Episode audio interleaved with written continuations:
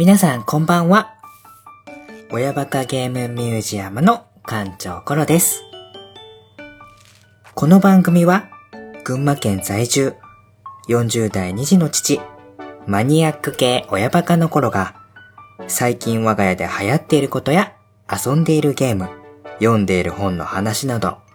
いろんな話をマイペースにお届けする、独り言系ラジオ番組です。気が向いた時に収録する不定期配信となっておりますので、よかったらお付き合いください。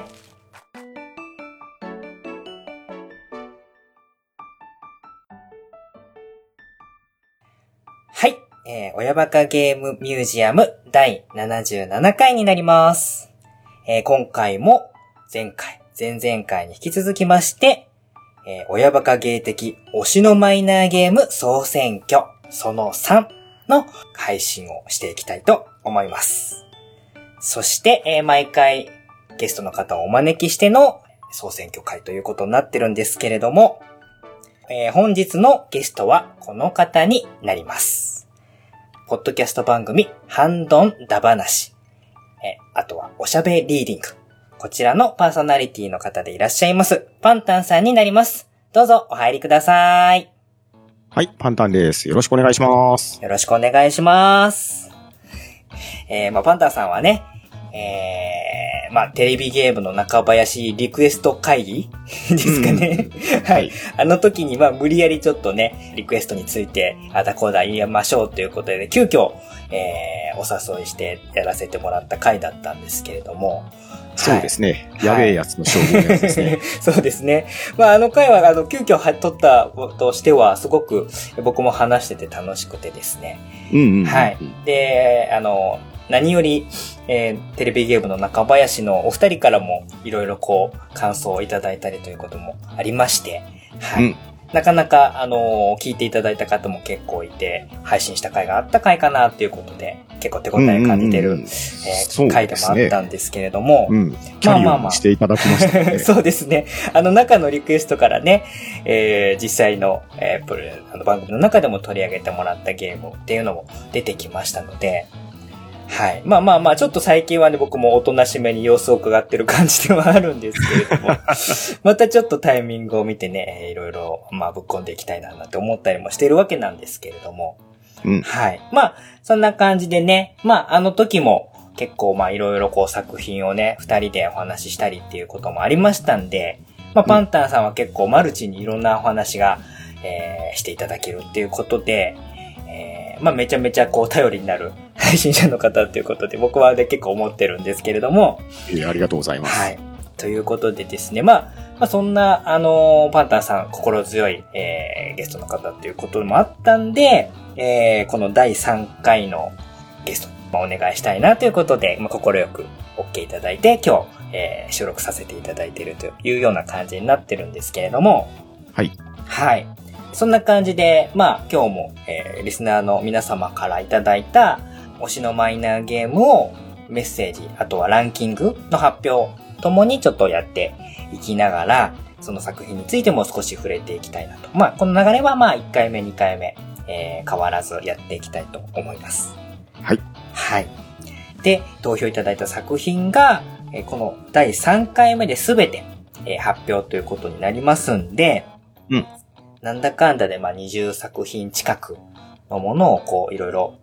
お話、今日も含めるとお話しさせていただく感じになると思うんですけれども、うん。はい。パンタンさん、まあちょっと、えー1回目、2回目の配信、えーうん聞いていただいたかと思うんですけれども、はい、はい。聞かせていただきました。はい。はい。まあ、1回、2回目聞いていただいた、えーうん感じ、率直なパンタンさんのはいはいはい聞いていただいた感想としましては何かありましたか、いや、もうまさにこの推しのマイナーゲーム総選挙という、ねえ、関したイベントにふさわしいラインナップだったんじゃないでしょうかね。そうですね。まあ結構あの、僕も全然ピンときてない作品も、まあ何点かあったりとかもしましたし、はい。まあ言ってもね、遊んだことあるゲームはその中でも本当に数えるぐらいしかなくて、うん。まあその都度その都度毎回配信の前に予習復習じゃないですけれども、ああ、構なるほど。結構ね、いろいろ調べたりとか動画見たりとか、うんまあうんある意味なんかちょっとえー受験勉強じゃないですけれども、ああ、勉強になりました、みたいな感じで、えうん1回目、2回目ということでやらせていただいたわけなんですけれども。いや、だって僕も正直わからないタイトル多かったですし、実際遊んだことないものも多かったですし、いはい。や、でもそんな中、やっぱりね、ヒエトトさんとね、もちろ先生の知識すごいですよね。そうなんですよね。やっぱりまあちょっと僕も今回まあいろいろこうやるにあたって一人よりは二人がいいということで、うん、その中でもちょっと過去をこう振り返って、この人とこの人と、まあもちろん今日のパンタンさんも含めてなんですけれども、いえまあいえいえ。選ばせていただいてっていうことはまあ、あの感情的にも 本当に頼って、頼らせてもらって全然安心できる方っていうことでこう、チョイスさせていただきましたので、はい。はい。今日はね、ちょっとパンタンさんにも、まあ、いろいろコメントいただいたりしながらやっていきたいと思います。はい。はい、頑張っていきます。はい。で、正直なところ、ちょっと正直なところなんですけれども、まあ、第1回、第2回までは結構、えー、いい感じに来れたかなっていうところもあるんですけれども、うん。まあ、今回この締め、めの3回目、この3回配信した中で、正直こ、感情的に一番ちょっと、紹介したりする情報収集がきつかった回 になります。はい。なるほど。はい。あの、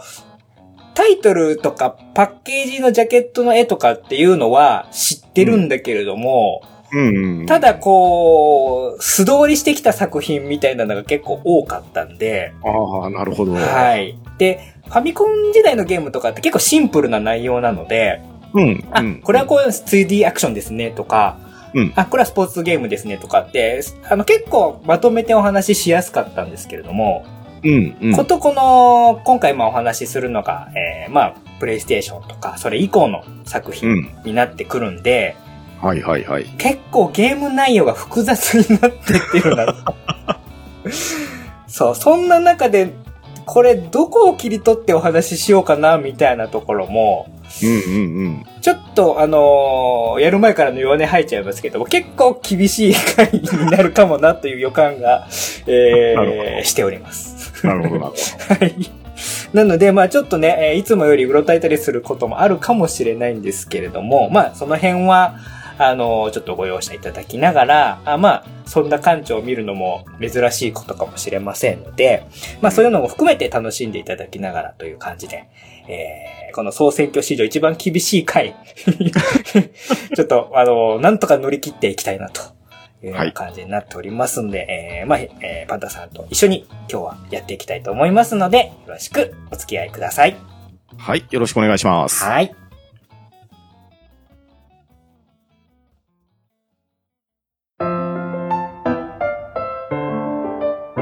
親バカゲームミュージアム。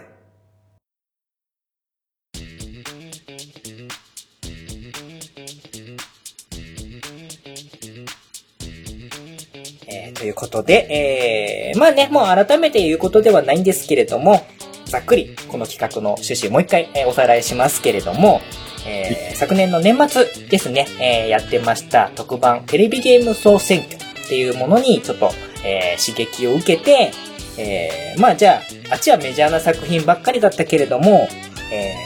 ーまあ、親バカゲームミュージアムといえば、まあマイナーゲームということで、えーまあそうすれば皆さんの、まああんなランキングにとてもじゃないけど出てこないような作品、ちょっとね、えー日の目を当てたいなっていう気持ちもありまして、えーリスナーの皆様から推しのマイナーゲームを、えー投票していただきまして、で、えーそれを、えー集計して、えーランキングの発表とともに、えーご紹介していくというような感じになっております。そして、えー特別ルールとしまして、他の方の投稿、えーですね、投票と被ってしまうとランキングが、えーどんどん下がっていくという、まあ、えーちょっと特殊ルールを搭載した、えーランキング、えー総選挙会という感じになっておりますので、まあ、今のところ、この第1回、第2回ともに全ての作品が、えー第1位ということで、えーまあ、めちゃくちゃ平和なランキングが、今のところ、はい、えー繰り広げられているということで、まあ、あの、いただいたメッセージなんかを見ると、ちょっと若干危なかった、それ投稿しようと思ってた、みたいなメッセージなんかもあったりもして、うん。まあ、それでもね、僕が、えーこうだったらいいな、みんな1位でみんなハッピーで、ウィンウィンな感じで終わればいいなっていうところが、えー、1回目、2回目までは、えー、それぞれ投資できていますので、まあ、うん、えー、その3、最後の締めの3回目になりますけれども、まあ、こちらもランキングも注目しながら取り上げていきたいなと思います。はい。はい。そして、えー、一応まあ流れとしましては、えー、一応時系列的に古い作品から、えー、紹介していっておりましたので、はい、えー、まあ今日もちょっと取り上げていきたいところもあるんですけれども、実はまあ、あの、パンタンさんもね、えー、こちらの投票、総選挙の方に投票していただいておりまして、はい。で、こちらの作品が、まあ、前回のね、カジーさんのメガドライブに引き続きまして、こちらの作品も、まあ、同じくメガドライブの作品ということだったので、はいはい、はい、今日はちょっとまあ、いつもと流れは違いますけれども、まずは、パンタンさんの、まあ、投票していただいた作品について、いろいろこう、レクチャーをもらいながら、そちらの作品についてまず、えー、ご紹介していきたいなと思いますので、えー、はい、まあ、いきなりちょっと のっけから、えパンタンさんのターンということで、えー、プレッシャーかかるかもしれませんけれども、はい、はい。ちょっとね、えー、結構このいただいたメッセージも熱のこもったメッセージだったので、えー、はい、まあ、その辺直接ちょっとお話聞きたいなと思っておりますので、はい。じゃあまずは、え作品のタイトルから、えー、紹介させていただきますね。はい。はい。えー、パンタンさんが、えー、推しのマイナーゲーム総選挙に、えー、投票していただいた作品はこちらになります。メガドライブ版テクモスーパーボール2スペシャルエディション。はい。こちらになります。はい。はい。こちらは、まあ、えー、メガドライブ版ってちょっとね、えー、補足付けさせていただいたんですけれども、ということは、まあ、他の、えー、ハードのものも出ている、まあ、結構、まあ、マルチの展開されているような作品ということが、まあ、なんとなく伝わると思うんですけれども、はい。はい。で、えー、まあ、タイトルにもね、えー、メーカーさんの名前、テクモという、えー、名前が入っておりますので、まあ、もちろん、えー、発売の方はテクモさんから。はい。はい。で一応、1994年の12月ですね。えー、こちらに発売されているということで、うん、えー、まあ、こちらは、アメフトのゲームでいいんですかね。ねスポーツゲームの中の、はい、スポーツゲームですね、はい。アメリカンフットボールのアメフトの、えー、ゲームということになります。はい。はい。じゃあね、えっ、ー、と、まずは、えー、メッセージを読ませていただく前に、早速ですけれども、今回のこの総選挙のランキングが、この作品がどうだったかっていうのからまず、えー、発表していきたいと思います。おはい。パンタンさんが投票していただきました。テクモスーパーボール2スペシャルエディションメガドライブ版のランキングは？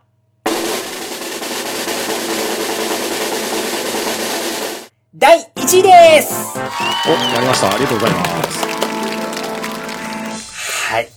ということで、えー、今回も、えー、第1位ラッシュからスタート始まりますけれども、うん、はい。うん、じゃあ、えっ、ー、と、どういう作品なのかっていうのは、あの、パンタさんの結構ね、この熱のこもったメッセージにいろいろこう、えー、ひも、紐解く鍵になるようなメッセージがありましたんで、まずはちょっとそちらのメッセージをね、読ませていただこうと思います。はい。はい。ちょっとね、本人を目の前に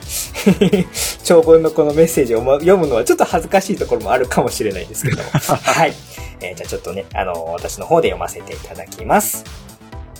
えーコロさん、こんにちは。遅くなりましたが、一本推薦を。推しのマイナーゲーム総選挙。テクモスーパーボール2スペシャルエディション。メガドライブ。これが重要です。えー、アメリカンフットボールゲーム。1994年12月20日発売。えー、メーカーがテクモ。ファミコン時代からアメフトファンに定評のあったテクモスーパーボールシリーズの進化版。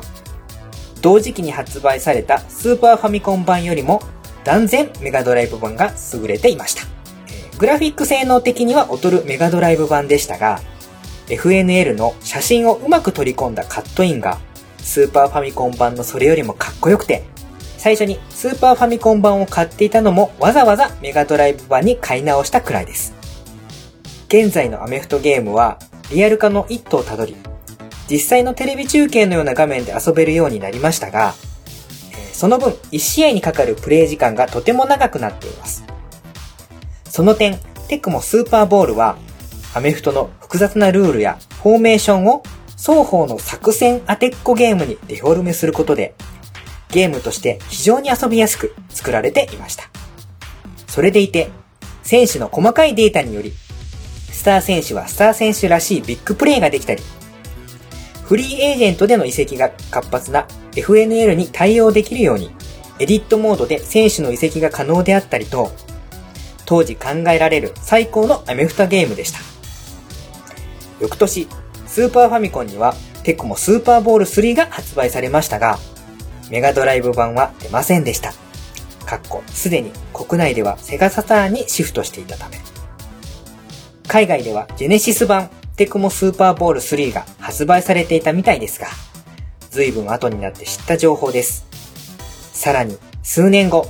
プレイステーションでテクモスーパーボールが発売され、非常によくできていましたが、やはり一番はメガドライブ版テクモスーパーボール2かと思います。残念ながら、このシリーズは現在出なくなって久しいシリーズです。ゲームシステムはそのままに、グラフィックやデータが最新版になったものを遊んでみたいものです。で、一応ね、えーリンクでメガドライブ版の参考動画と、スーパーファミコン版の参考動画もリンクで貼っていただきまして、えー同じゲームとは思えないくらい細かい違いがあります。スーパーファミコン版しか知らなければ、それはそれで幸せな決定ではあります。ということで、えー、まあ、いかにこのゲームソフトに対しての、この思い入れと言いますか、思い出とかがこもってる作品なのかなっていうのがすごく伝わってくる、えー、熱いメッセージだったんですけれども、はい。はい。ということで、まあちょっとね、えー、まあそもそもこのアメリカンフットボールのゲームって、まあ、うん。あのー結構ファミコン版の頃から出ているので、うん。決してなんて言うんですかね、本当にまあ、めちゃくちゃドマイナーなスポーツゲームのジャンルっていうわけでもないんですよね。うん。ですね。はい。あの、どちらかというとこの中でも取り上げたファミリージョッキーとか、まあ、うんああいうジョッキーゲームとかの方がどちらかというともしかしたら、うーん、マイナーかもしれないなっていうぐらい、うん。まあまあ、割とこう古くから、あの、うんまあいろんな、あの、形、まあグラフィック表現とかもありますけれども、はい、あの、作品としてはずっと出続けているシリーズですかね、スポーツのジャンルっていう感じで。で、この中にも、あの、ファミコン版もっていうことでメッセージにも書いていらっしゃいましたけれども、はい。パンタンさんは、そうするとファミコン版の頃から、もうアメフトはいはいのゲームやってたっていう感じになるんですかね。はい。そういうことなんですね。うんうんうんうん僕も、あの、あんまりスポーツ詳しくないので、うん。まあ、なかなかそのね、あのー普通に日本の民放で見られるスポーツとかっていうわけではない、ないんだろうなっていうのは、なんとなくは察しますけれども、うんうん。はい。まあでも、そもそもパンタンさんは、このアメフトとかは、もともと好きだったっていう感じなんですか、そうですね。まあ、スポーツが好きだったっていうのもありますし、まあ、今でこそ、なかなか NFL の中継っていうのが少なくなっちゃってるんですけど、まだね、このファミコンでゲームが出ていた頃とか、まあ僕がアメフトにハマっていったっていうのは本格的には中学生時代からハマっていったんですけれど、はい。その時はスーパーボールとかが地上波でも放送されてたんですよ。へー、全然僕、通ってきてない道なので、はあはあ、やってたんですね。ええで、当時はまだまだ詳しいルールもよく知らなかったですし、うん。見ていても、まあ、タッチダウンをすれば点が入るんだなぐらいな認識だったんですけど、アメリカンフットボールってルールが分かってきたらめちゃくちゃ面白い緻密なスポーツだっていうのに気づくわけですよ。うんうん。で、見ていて、もう、大男たちがガシガシぶつかり合って、ハードコンタクトをしながら陣地を前に進めていくっていう、スポーツですよね。これにね、見せられるわけですね。はいはいただ、僕は学生時代はラグビーしてたんですけれど、はい。はい。ラグビーとアメフトって全く違うスポーツなんですね。うんうん似て非なるものってよく言われるんですけど、うんうん。うん、もうそもそもの発祥も違いますし、うんただ、ボールの形が似てるからっていうので、一般的にはね、類するものっていう風に思われてる感はすごく感じるんですよね。うんうんで、自分はラグビーしてるのになんでアメフト好きなのみたいなことも言われたこともありますけれど。うん、うんうん。やでもね、この、なかなか日本でプレイしようと思うと、門がね、狭いスポーツなんですよ。そうですよね。で、まあ、関西あたりの、そうですね、県に行けば、小さい頃からアメフトに触れることもできるのかもしれないですが、うん、まあ、よほど専門的にやって大学に行かないとプレイできないでしょうし、ましてや社会人もありますけれど、じゃあ、それがどれだけ浸透してるかっていうとね、うん、なかなか微妙なところだと思うんですよね。そうですね。で、うん、で、そんな中、やっぱり気持ちは NFL に行くわけですよ。はい。で、当時ね、NFL の中継、大橋巨泉さんとかがね、あの、ゲストで解説したりすることもあったりしてですね、うん、民放的にも少し売り込みをしてたと思うんですけれど、まあ、残念ながらなかなか成功せず今に至ったんですけれど、まあ、あと友達もね、同じようにスポーツ好きで、で、アメフトの、まあ、試合を見るのも好きでしたけど、うん、アメフトのチームってたくさんあるんですよ。はい。やっぱり、ひいきの球団ってできるじゃないですか。はい。ね、で、じゃあそうなったら友達と、せめてゲームでプレイして対戦しようぜって話になって、で、そのツールとして使われてきたのが、このテクモスーパーボールシリーズなわけですね。うんうん割とテクモってこのスポーツゲームに力入れてる印象のメーカーでもあったので。うん、うん、そうですね、うんうんうん結構有名なタイトルの名前もね、僕も聞いたことあるぐらいだから、うん。はい。あの、まあ、人気のあるシリーズだったのかな、なんて思ったりもしてます。うん、そうですね。うん、で、スポーツゲームって、深くアクション寄りになりがちだと思うんですよ。そうですね。なんですけど、アメリカンフットボールって、確かにフィジカルが強い人がビッグプレー決めやすいっていうところはあるんですけど、うん、ただ、作戦の読み合いっていう部分が非常に大きいスポーツなんですね。で、それを作戦をハドルって言うんですけど、はい、そのハドルの読み合いを、えー、当てっこゲームっていう風にゲームに落とし込んでプレイしやすいようにしたっていうシステムが、このテクノスーパーボールシリーズの非常に優秀なとこなんですね。うん、ちょっとまあ僕も動画を見させていただいたんですけど、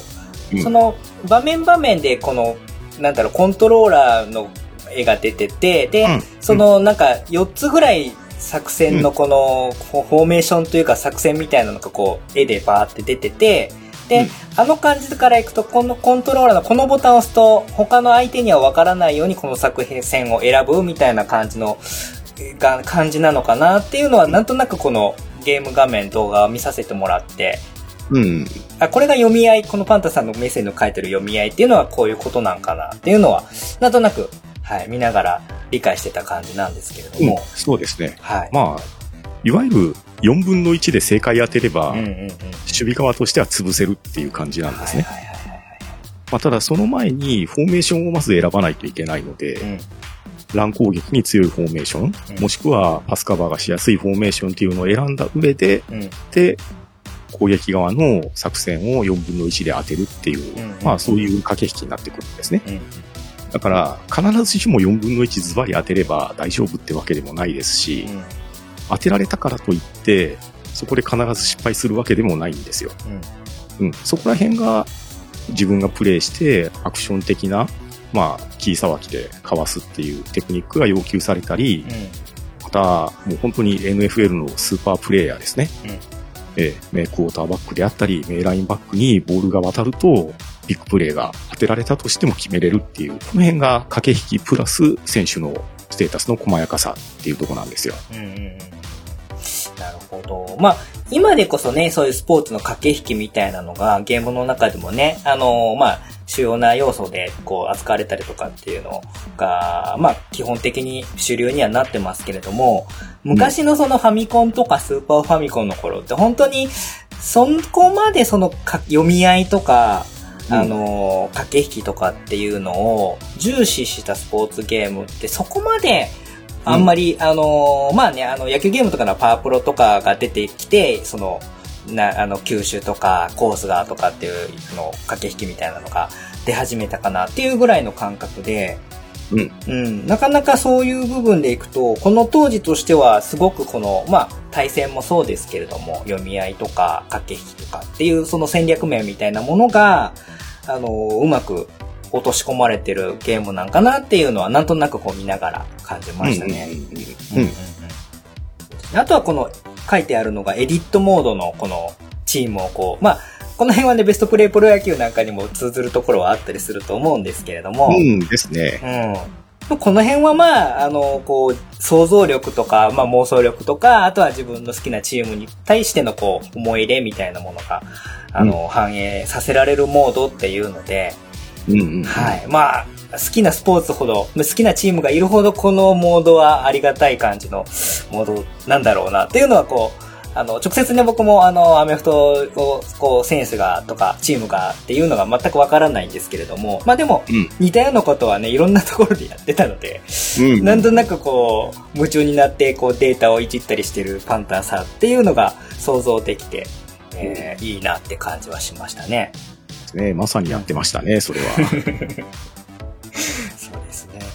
で、まあ、ちょっとここにね、あのー、まあ、メガドライブ版これが重要っていうことでパンタンさんが、まあ、矢印書いてまで押してくださっているので、うん、まあ、このちょっとスーパーファミコン版とメガドライブ版についての比較みたいなこともね、触れていただいてるんですけれども、うん、はい。はい。まあちょっとあのパンタンさんの方からも改めて、そのメガドライブ版だからこそ良かったっていう点みたいなものをちょっと改めて聞きたいんですけれども。うん。まあ、今でこそ、うん、スイッチで出す、プレイステーション4で出す、プレイステーション5で出す、Xbox で出すっていうような、まあ、あの、マルチの展開っていうのはよくあると思うんですよ。はい。ただ、その際に、基本的にはインターフェース以外って、作りは一緒だったりするじゃないですか。そうですね。まあ、そこまでね、その、ハードごとに特性出してとかっていうのは、あんまりね、うん、まあもちろんその分手間もかかっちゃうんで、うん、基本はもうベタ移植みたいな感じっていうのがメインだ、うん、普通だと思うんですけども。うん、ですよね。で、まあ、昔のね、そのメガドライブの時代であったり、スーパーファミコンの時代であったりって言っても、同じタイトルである以上、基本的にはそのはずなんですよ。で、ましてや、同じルールのアメリカンフットボールのゲームなわけじゃないですか。ですよね。ね一体何が違うんだって話ですよね。はい。何が違うんだって話なんですけど、この同じテクモスーパーボールなんですけど、スーパーファミコン版とメガドライブ版って別ゲーかっていうぐらい画面が違うんですよ。まあ、当然ね、うんうん、フィールドの形とかは一緒ですよ。はい。えー、これはアメフトでね、決まってるルールなんで。まあ、それはもう、それはもうスポーツのルールがベースってありますので、うん、そこはまあもちろん同じですよね。うん、ですよね。まあ、なんなれば、他のアメリカンフットボールのゲーム持ってきたって、画面の構成は基本的には変わらないと思うんですよ、ね。まあ、そうです、そうです。ええー、なんですけど、じゃあどこが違うかなんですけれどね。はい。基本的にはスーパーファミコンの方が性能は高かったはずですよ。うん。だから、リッチな表現がしやすいんですね。うんうんうんうん、で、スーパーファミコンには回転拡大縮小機能っていうのがハードスペックとして持ってるわけですよ。うん、ありました。メガドライブにはそれが、メガドライブ単体としてはなかったんですよね。うん、で、そうなったらどうなるかというと、スーパーファミコン版は、その、回転機能や拡大機能っていうのを活かしたゲーム内のカットインっていうのを用意するんですね。はいはいはい。まあ、いかにも選手が拡大されましたよとか。まあ、あの、見てて確かに、それはそれでインパクトがある表現であり、エフェクトなんで、うん、で、まあ、スーパーファミコン版しか知らなければ、まあ、それはそれでいいなって思うんですけど、うんうんうん、メガドライブ版は何が良かったかって言ったら、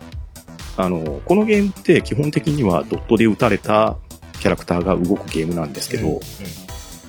実写を取り込んで、で、ドットに落としたような、はいはいはい、まあ、そういうようなグラフィックを多用してて、うんで、ビッグプレーが決まるとき、例えば、クォーターバックがボールをスナップして、でも敵のブリッツによって今にも掴まれそうな状態になるシーンがあるんですよ。うんはい、まあ、これはアメフトのゲームとしてよくあるシーンなんですけど、うん、その時に選手の能力とかが高かったり、いいタイミングでパスができたら、まあ、スペシャルムーブみたいな感じでですね、カットインが入って、で、パスをするっていう演出が入るんですけど、うん、そこの演出がスーパーファミコン版はハードのスペックを生かした、うん、まあ、ゲーム的なグラフィックが差し込まれる。はいはいはい、対してメガドライブ版は、あの、NFL の、まあ、オフィシャルかどうかはわかんないですけどね。はい、写真を取り込んで、だからまあ、要は実際に NFL の選手っぽいグラフィックで、それを止めを動かして、パススナップをしているようなカットインを入れたりしてたわけですね。はいはいはいはいはい。なるほど。はい。で、その投げたパスのボールをコーナーバックがインターセプトするかできないかっていうようなところも同じように実写取り込み的なグラフィックが差し込まれる。うん、これがですね、NFL ファン的にはたまらないわけですよ。うん。なんとなくわかりますね。この、あの、やっぱりこの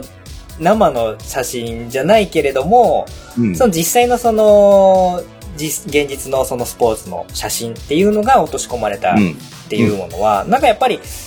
まあもちろんゲーム的な演出でもいいんですけど、うん、なんだろう、ね、熱量感といいますか、この、実際にやってる感じみたいなところとしては、スポーツが好きであれば好きであるほど、うん。うん。そっちの方がいいなって感じる気持ちはすごくわかります。そう、そうなんですよ。うん、なので、もう単純にエフェクトの違いだけじゃないかって言われたらそれまでなんですけれど、うんうんうん、まあ当時ね、中学生から高校生ぐらいの間ずっとやってたゲームなわけなんですけれど、はい、まあこのもう94年になったら、まあそれこそね、えー、年齢もそれなりに大きくなってますので、うん、やっぱりアニメ的なもの、ゲーム的なものよりも、写実的なものとかリアルに近づいているものっていうところで遊びたい年頃なわけですね。で、それを、まあ、多分この年も買ってたと思うんですけど、はい、アメリカンフットボールマガジンとか、うん、そういうところが、必ず選手名鑑出してたんで、うんうん、まあ、それを見比べながらね、友達とか弟と、ああでもない、こうでもないって言いながら、アメフトを楽しんでたっていうところが、うん、メガドラ版の方が、実際にプレイしている感、選手が、あ、この選手だったのかって言えるような感じで楽しめてたっていうところが、スーパーファミコン版よりもメガドライブ版を押す大きな理由なんですよ。なるほど。わ、かります。結構ね、そういう細かい違いって言わ言われちゃうとそれまでなんですけれども、うん。まあ、特にね、この昔の自分がこう遊んできたゲームにおいては、うん、そこの違いってめちゃくちゃでかいんですよね。まあ、あの、いろんながゲーム、いろんなジャンルありますけれども、うんうんうんうん、僕もまあそういう部分で言うと、やっぱり、あ、こっちよりこっちのハードのこの演出の方がいいとか、あとはなんか、この、このカードのこの効果音、この1点だけでこっちが好きとか、そういうの結構あるんですよね。ありますよね。本当に、何のしない効果音一つで、評価がこう、ちょっと差がついちゃったりっていうところもあるんで、うん。うん。あのパンタンさんがこう、すごく押してくるポイントっていうのは、すごくわかりますね。うん。そう、単純なそのハードの性能の差じゃないんですもんね。うん、うん、そうなんですよ。なるほど。ね、でも残念ながらそのシリーズの3はメガドライブ版では、まあ、うん、あの、ジェネシス版ではね、出てたっていう話ですけれども、はい。メガメガドライブ版としての3っていうのは結局出なかったっていうことそうですね。まあ、国内販売はなかったですね。うんちょっと切ない感じの、その次に繋がらなかったっていう部分も含めて、うん、よりこの、このスーパーボール2のスペシャルエディションに、こう、思いの丈が集まってるっていう感じはします。そうなんです。はい。なるほど。えー、もうこのね、先が細っていってしまったっていうところが、マイナーゲームらしいじゃないですか。そうですね。えー、そしてアメリカでは超メジャースポーツなのに、はい。やっぱ日本ではマイナー枠出ないと思うんですよね。そこがまあちょっと難しい。スポーツゲームの、まあそもそものその、あの、スポーツそのものが持つ、うん、ね、あと、まあ人気がある国とか、そういったもののこの部分っていうのは、単純に個人が同行できる話でもなかったりするので、うん、うん、うんそうなんですよね。だから僕も、まあもちろんちょっとスポーツゲー、まあやってこなかったわけでもなくって、結構割とこう思い返してみるといろいろこうやってたりとかするんですけど、うん、で、僕もね、このアメフトのゲームをやろうかなって思ったタイミングも実はありまして、僕の場合はあの、えっ、ー、と、EA のあブランドで EA スポーツっていうので結構こう、ね、ストリートバスケとかサッカーとか、うん、えー、まあ、スノーボードとか、結構この、EA スポーツのゲームを結構よくやってた時期があって、で、その中に、うん、あの MFL のゲームも結構評価高くて、そうですね。はい。満点のやつが。そうです、そうです。シリーズで出てましたね。うん。があったんで、僕も、そのタイミングでやりたいな、ちょっとやってみたいなと思ってた時があったんですけど、うん、ただただちょっとやっぱり、スポーツが、そう、もともとそんなに得意じゃない人間からしていくと、ちょっとやっぱりアメフトってハードルが高すぎたところもあって、うん、だと思います。最終的にはちょっと僕それには手を触れずに、まあその他の EA スポーツのやつをまあひとしきり遊んで、で、まあ今今に至るっていうような感じにはなってはいたんですけれども、うんうん、うん、まあでも、まあそういうスポーツゲームが持ってる、まあちょっとスポーツそのものの、まあ問題、問題っていうわけでもないんですけれども、その、えー、国ごとの差だったりとか、うん、はい。っていうものもありつつも、でも、いろいろこう、これのゲームに関して遊んでるパンタンさんの当時のこの思いみたいなものがメッセージからすごく伝わってきて、まあ、まさに推しの、推しのマイナーゲームっていう感じがすごく、ねはい、伝わってきたので、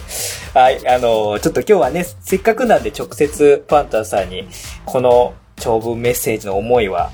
直接聞かないといけないかなっていうところもあって、えー、まあちょっと今日来ていただいた理由の一つにはなったんですけれども、はい。うん。まあそんなこんなで、あの、そんな感じで、パンタンさんから直接、このえー、ゲームに対しての思いっていうのを聞かせていただいて、はい。やっぱり、うん、やっぱり直接この誰かから聞くそのゲームの思い出話とか思い入れっていうのはなんかやっぱり、まあ、メッセージいただくっていうのもすごく嬉しいんですけれども、やっぱりこう、ポッドキャストとかやってると、直接聞けるお話っていうのはこう、やっぱいいかな、すごく嬉しいなっていう気持ちでちょっと聞かせていただきましたけれども。ありがとうございます。はい、もうこれでね、テクモスーパーボール2への思いは割と成仏できたんじゃないかと思います。いやいや、成仏させないで。あの、まあ、あの、えー、配信でね、この作品についても、えー、触れ、あの、紹介して、これを機にあの知っていただける動画見たりとかしてもらえると、まあ、パンタさんも僕も嬉しいかな、ということで。はい。まずは、はい、えー、今回1本目は、パンタンさんの推しのマイナーゲーム、えテクモスーパーボール2、えスペシャルエディションメガドライブ版を紹介させていただきました。はい、ありがとうございます。はい、ありがとうございます。はい、ということで、えー、しょっぱなから熱いボルテージで 番組が始まりましたけれども、ここからが、はい、えー、僕の正念場 ですね、今日の。はい。はい、えー、リスナーの皆様からいただいた、えー、メッセージとともに作品を紹介していきたいと思います。そして、えー、今日はここから紹介していくのが、えー、プレイステーション、セガサターン以降の作品っていうことになりますんで、まあ割と、うん、まあそれでも、まあまだ1900 90年代の作品からの、えー、紹介からスタートになるんですけれども、はい。はい。えー、本日2本目の作品紹介させていただきます。えー、メッセージを投稿していただきました、えー、投票していただきましたのは、宮代暁さん。はい。えー、暁さんが投票していただいた作品のタイトルはこちらになります。デバイスレイン。ますけれども、こちらはプレイステーションと、えー、セガサターン、まあ、両方のハードにマルチで展開した、えー、ゲームになります。はい。はい、えー、ちなみにパンタンさんはこのデバイスレイン、うん。ご存知でしょうか？はい、申し訳ありません。存じ上げておりません。いや、大丈夫です。はい。えー、っとね、僕も、あのー、まあ、あの、僕はこのパッケージ、デバイスレインって言われて、パッケージの絵がパッと浮かぶ程度には、えー、知ってるんですけれども、ただ、うん、えー、自分でプレイしたことはないゲームっていうところで、うん、あの、絶妙に語りづらいタイトルの ポジションなんですね。あの、なんだろう、ちょっと雑誌とかでその当時読んだりした情報は頭に残ってるんだけど、うん、掘り下げてお話ができるかっていうとそれほどでもない感っていうところの立ち位置での作品から、えー、まあ、投票いただいたっていうことで、簡単に説明すると、えー、発売が1999年2月25日の発売。はい。うん、もう、えー、まさに、えー、2000年のミレニアムの前の年に出たということて、で、発売が、えー、メディアワークスさんというところから発売されている。一応ジャンルとしては、えっ、と、シミュレーション RPG、プラスまあアドベンチャーみたいな感じですかね、イメージとしては。うん、ですね。うん、まあ、わかりやすく言う、イメージするとすれば、まあ、えー、スパロボ的な感じで、そのアドベンチャーパートが入って、その後バトルパートで、えー、まあ、シミュレーション RPG 的にバトルが展開されるっていうような感じのゲームになっております。はい。はい。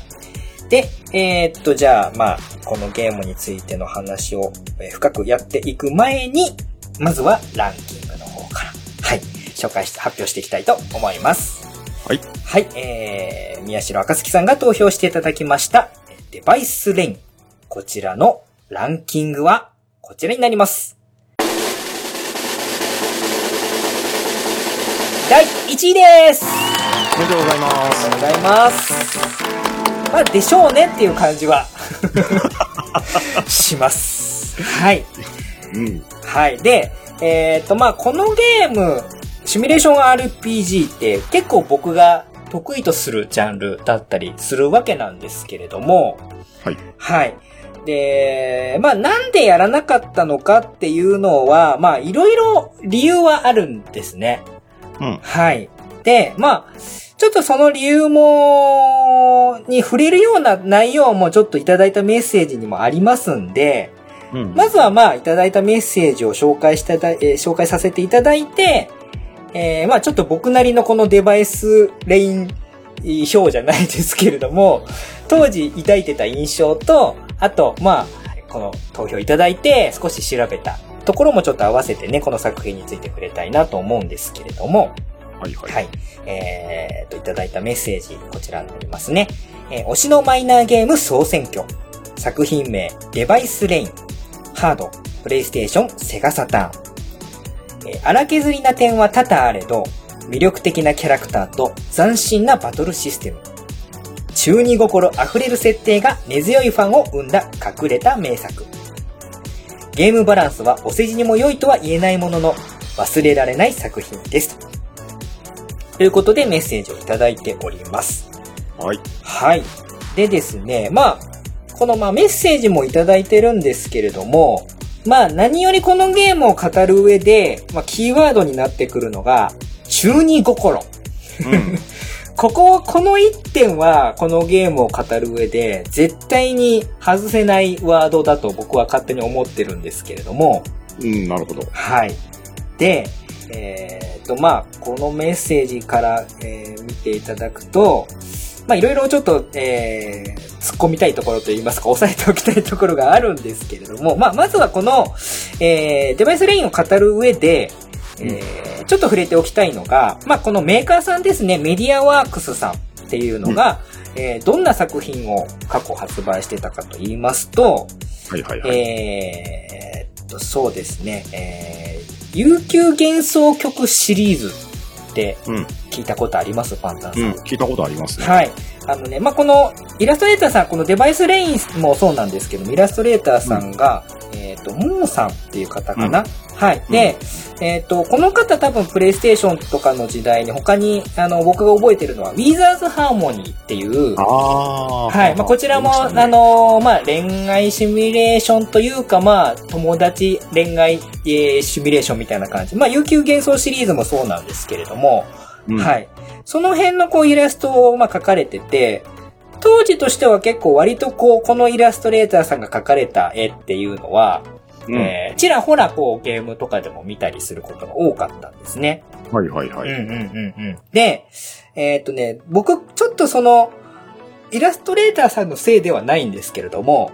うん、このまあちょっと触れたウィザーズハーモニーっていうゲーム、うん、まあこれ育成、イフシミュレーションっぽい、えー、ジャンルなんですけれども、の、うん、えっとね、トラウマじゃないんですけれども、このゲームね、まあ、あの、当時、プレステとかセガサターンって、まあ、ボイスが入り始めた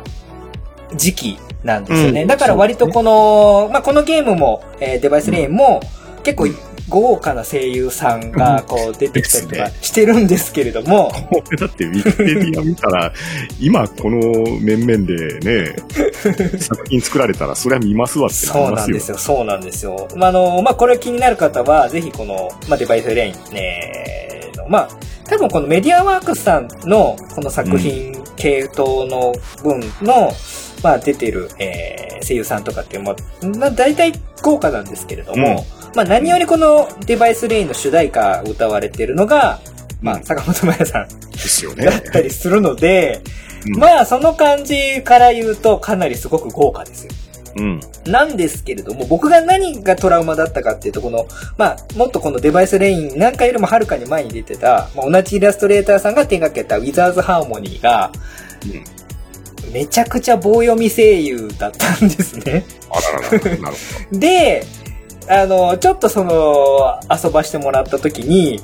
棒読み声優さんが繰り広げる、えこの、うん、まあちょっと、ボイス展開と言いますか、表現みたいなものにちょっと、あの、やられてしまってというか、ちょっと軽いトラウマになってしまってて、で、このイラストレーターさんは悪くはないんだけども、まあ、同じイラストレーターさんの描いた絵の作品を見ると、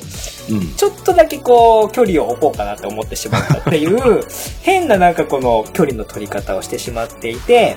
うん、で、ちょっとこのデバイスレインを、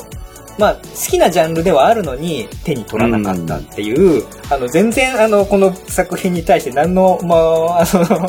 えー、クレームもないんですけれども、まあ、そんな理由があって、僕はこの作品に手取らなかったっていう感じではあるんですね。なるほどね、うんうんうん。で、まあ、あのー、改めて今回このメッセージをいただいて、まあ、デバイスレインそんなちょっと微妙な、あの、距離の取り方しちゃったけど、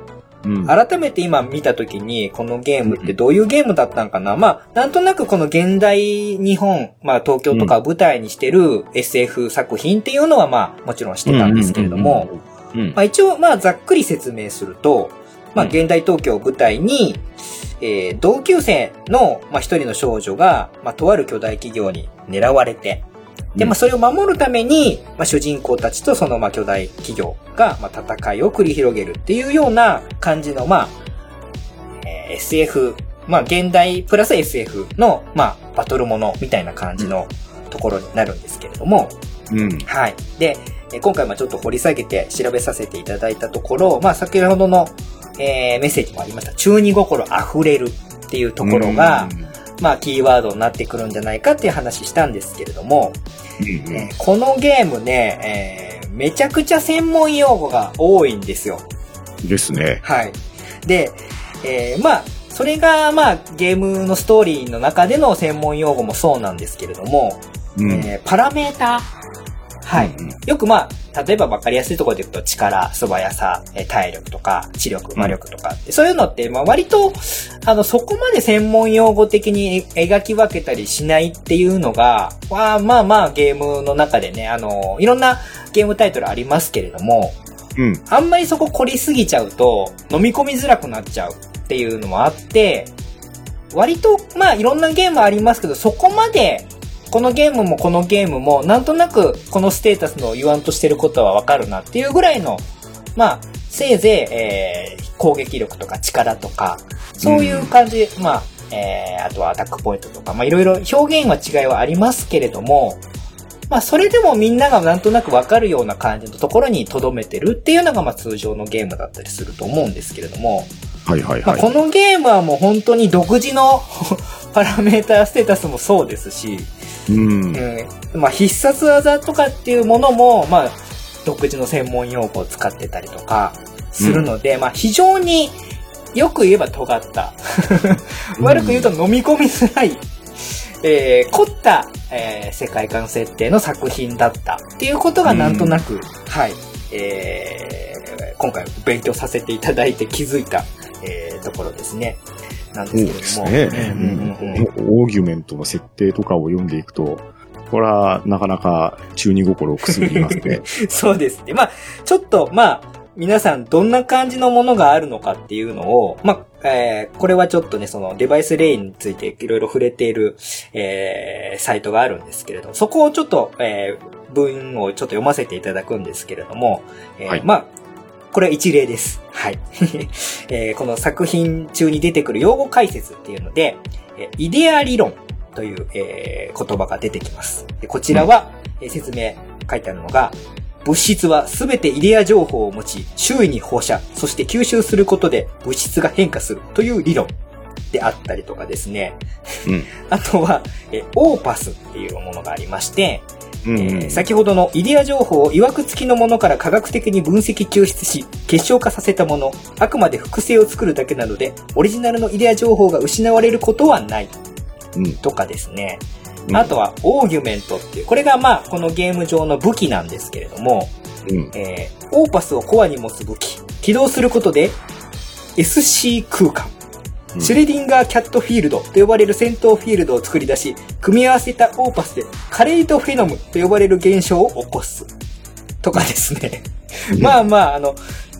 この手のパターンに専門用語に専門用語をさらに重ねて説明するってよくあると思うんですけれども。うん、そうですね。はい。まあ、えー、というような用語が、まあ、至るところに作中に出てくると。うん。いうのが、まあ、この僕がちょっと早口であえて説明させていただいたんですけれども、はい。というようなのがたっぷりあるような、まあ、世界観のもとに表現されている作品ということで、うん。はい。まあ、これがね、あのーなんだろう、単純に、だから、へへっていう風な、馬鹿にするような感じじゃなくって、うんうん。ちゃんとこれがね、あの、ゲームのシステムの中にも落とし込まれてて、うん。うん。例えば、まあ、あのーこのゲーム珍しくて、アイテムとかが一切、あの登場しないんですね。へえ。はい。で、出てくるのは先ほど言いましたオーパスっていう、まあ、そのイデア情報っていうのを抽出した、まあ、宝石みたいなもんなんですけれども、うんはい。。それを、まあ、アクセサリーみたいにつけるか、まあ、この武器の、武器であるオーギュメントに経験値として、えー、吸収させて強くするみたいな感じで、アイテムといったらこのオーパスっていうアイテムと、この、えー、あとキャラごとに持たされたオーギュメントっていう武器ぐらいで、あとはまあお金も、あの、アイテムも出てこないっていう、かなり尖った作品なんですね。はいはいはい。なので本当にこの作品のためにゲームシステムも一から他にないようなものを作ってるっていうことで言うと、まあ、めちゃくちゃこだわって作ってる。ですよね。うんだってこれシステムどころか世界観から一から構築じゃないですか。そうです。で、しかも出てくるその作中のアイテムとかの、まあ設定とかテキストみたいなものも、あの、こと細かくえー書いてて、で、それをまあ読みたいがためにコレクションしたくなるみたいなところもあって、うんううんん。この辺はまあ、このシナリオを担当したあのスタジオが、えースタジオゴルフェさんっていうスタジオがあるんですけれども、スタジオですね。はい。ここもちゃんと機能してて、まあ今だから、こんな感じでいろいろ調べて、あ、こういう作品だったんか、当時やっときゃよかったな、みたいな感じの、ここうん、調べてて、あの、うん気がついた、えー作品ではありました。うんうん。はい。まあメッセージもありましたけれども、まあかなり尖った作品で、ゲームバランスも決していいとは言えない荒削りな感じのゲームではあるんですけれども、うんはい。それでもまあ、この宮代、宮代勝樹さんにとっては、えー心に残っているゲームになる。それだけのこの字力といいますか、えーうんうん光るものは確かに今回ちょっといろいろ調べせさせていただいて、うんはい。えーキャラクターもそうですし、豪華な声優陣もそうですし、ちゃんと主題歌もありますし、うん。はい、バトルシステムもかなり独自だけれども、ちゃんと練られてる作品。うん。ということで、うんうん。まあまあ、ちょっとハードルはかなり高いとは思うんですけれども、うん今やってもこれ、実は楽しめる作品なんじゃないかなと。うん。むしろ今やりたいですね。そうですね。このちょっと飲み込めない設定とかをこう、ゆっくり噛み砕きながら、うん。ちょっとやってみたいなと。いうような作品ではありますんで、うんはい。ちょっと当時、食わず嫌いしちゃった自分に、えー、ダメだぞって今更ながら言いたいなと。そうですね。勝つですね。かつですね。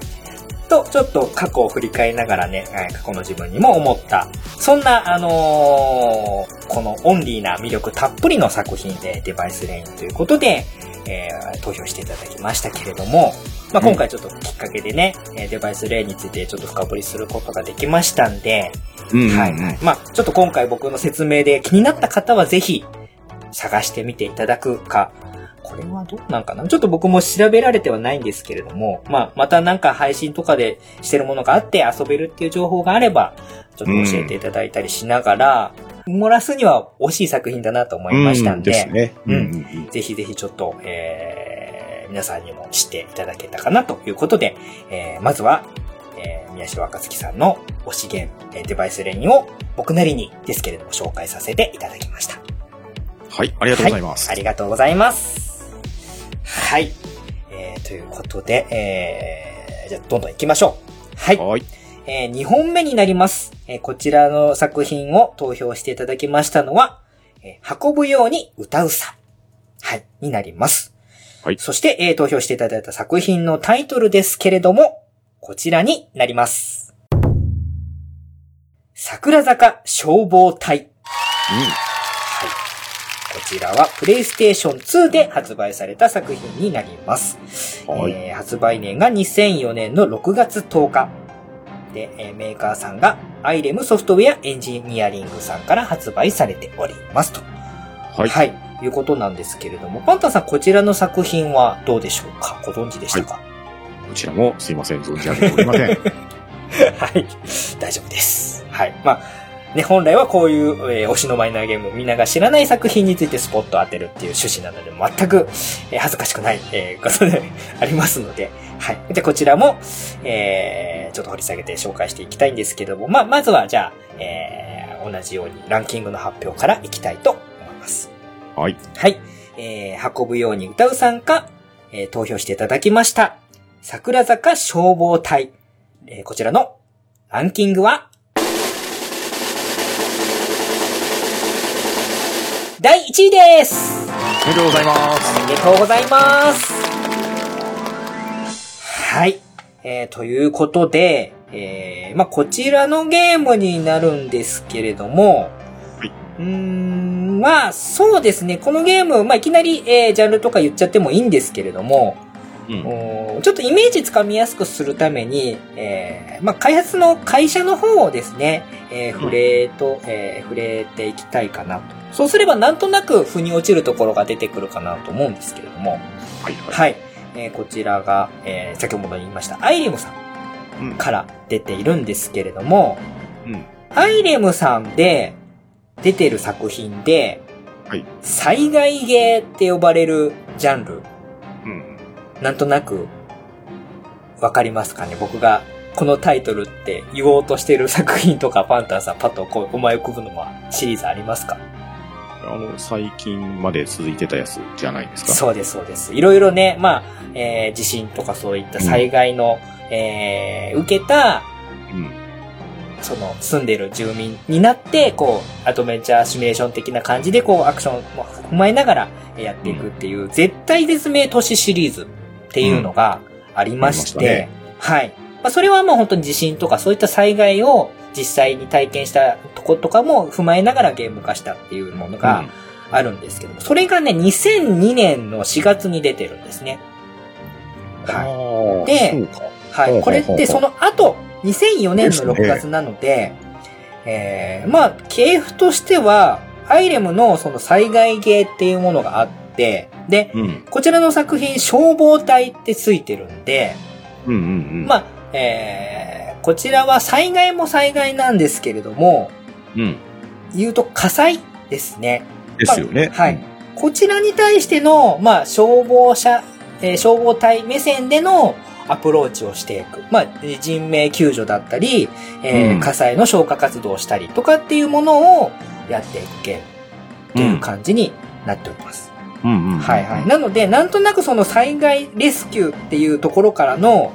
まあ、絶対絶命都市からの流れも少し影響があって、まあ、桜坂消防隊っていうものが、うん、もしかしたら、えー、少なからず影響を受けて出てきたんじゃなかろうかっていうのは僕のまあちょっと勝手な推測ではあるんですけれども。うん、なるほど。はい。はい、なのでまあちょっとまあまた災害の形は違うんですけれども、うんえーそういった、まあ、えー火災的なものに対してのアプローチがこのゲームをやってるとうん。いうような感じになります。うんはい。で、まあ、そこまでいったところで、えーいただいたメッセージの方もちょっと紹介して、えーよりちょっと深く掘り下げていきたいと思うんですけれども、はい。えー運ぶように歌うさんからですね、いただいたメッセージはこちらになります。えー推しのマイナーゲーム総選挙。作品名、桜坂消防隊。かっこアイレム。ハードがプレイステーション2。発売年が2004年。えー波クリア済み。大学時に友人の勧めでプレイ。セガサターンのバーニングレンジャーを経験済み、スーパーファミコンのファイヤーメンを雑誌を見て興味があったこともあり楽しくプレイしていました。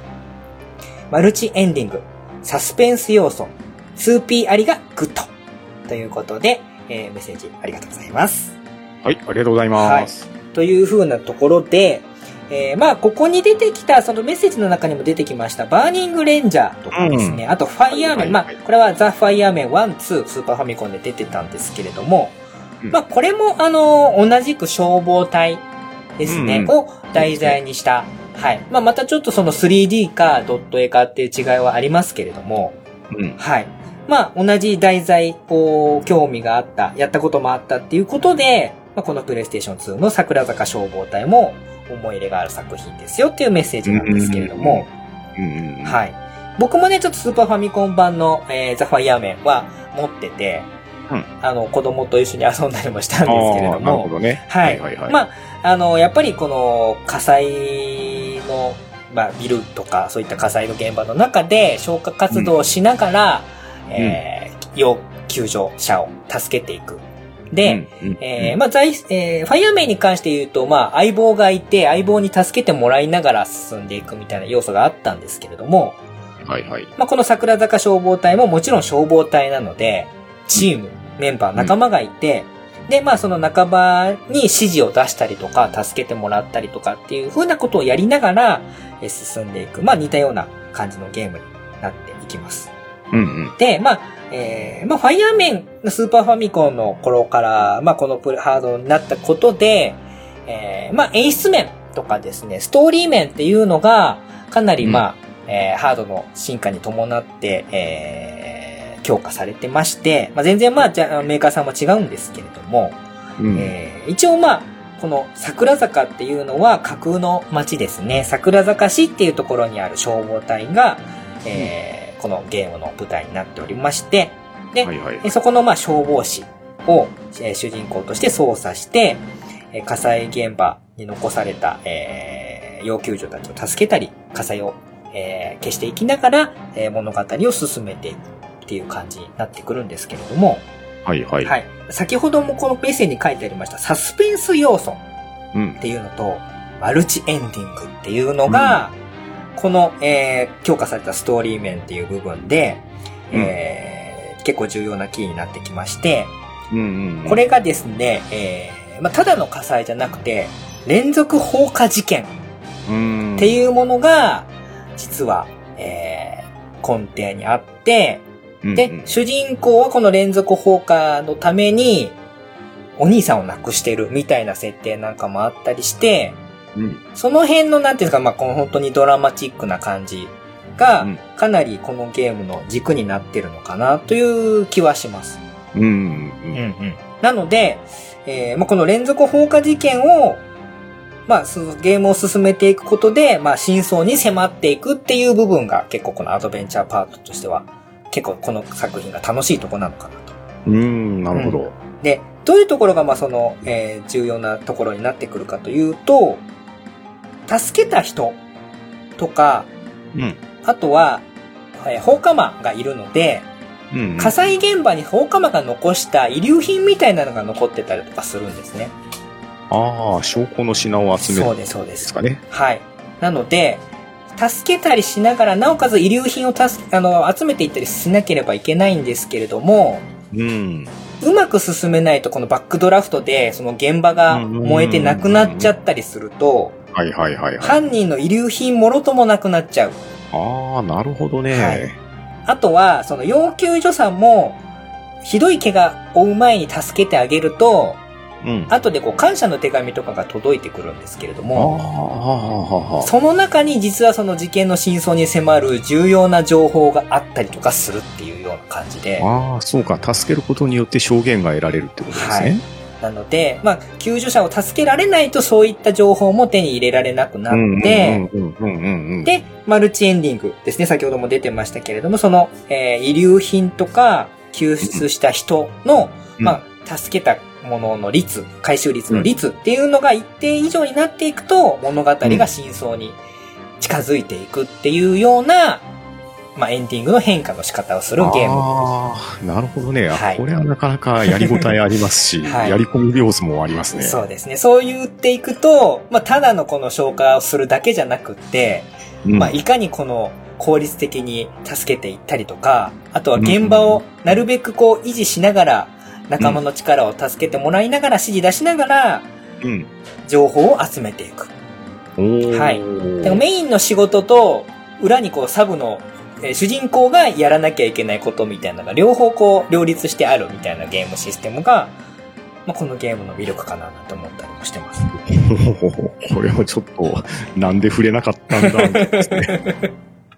そうなんですね。まあいろいろちょっと、まあ僕もね、パッケージ覚えてるぐらいなんで、印象あったんですけれども、うん、まあこれも、あの僕のこの悪い癖なんですよ。距離を置いちゃった理由がちゃんとあって、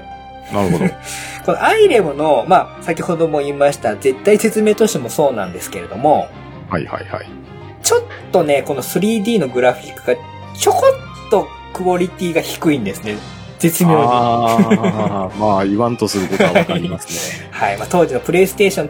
2ですけれども、結構プレステ2の時ってメーカーの技術力の差が結構、うん、ありますね。あって、その、ポリゴンのモデルも今ほどこう滑らかな感じでもなかったんで、うんうんうんうん。ちょっとね、あの、グラフィック的には少し残念な感じだったんですよ。なるほど。で、それも、あの、この桜坂消防隊は、この絶対絶命都市のも、継がなくていいところまで引き継いじゃって、そういったところもあって、あうーんっていう、ちょっと僕も微妙な素通りの仕方をしちゃったっていう。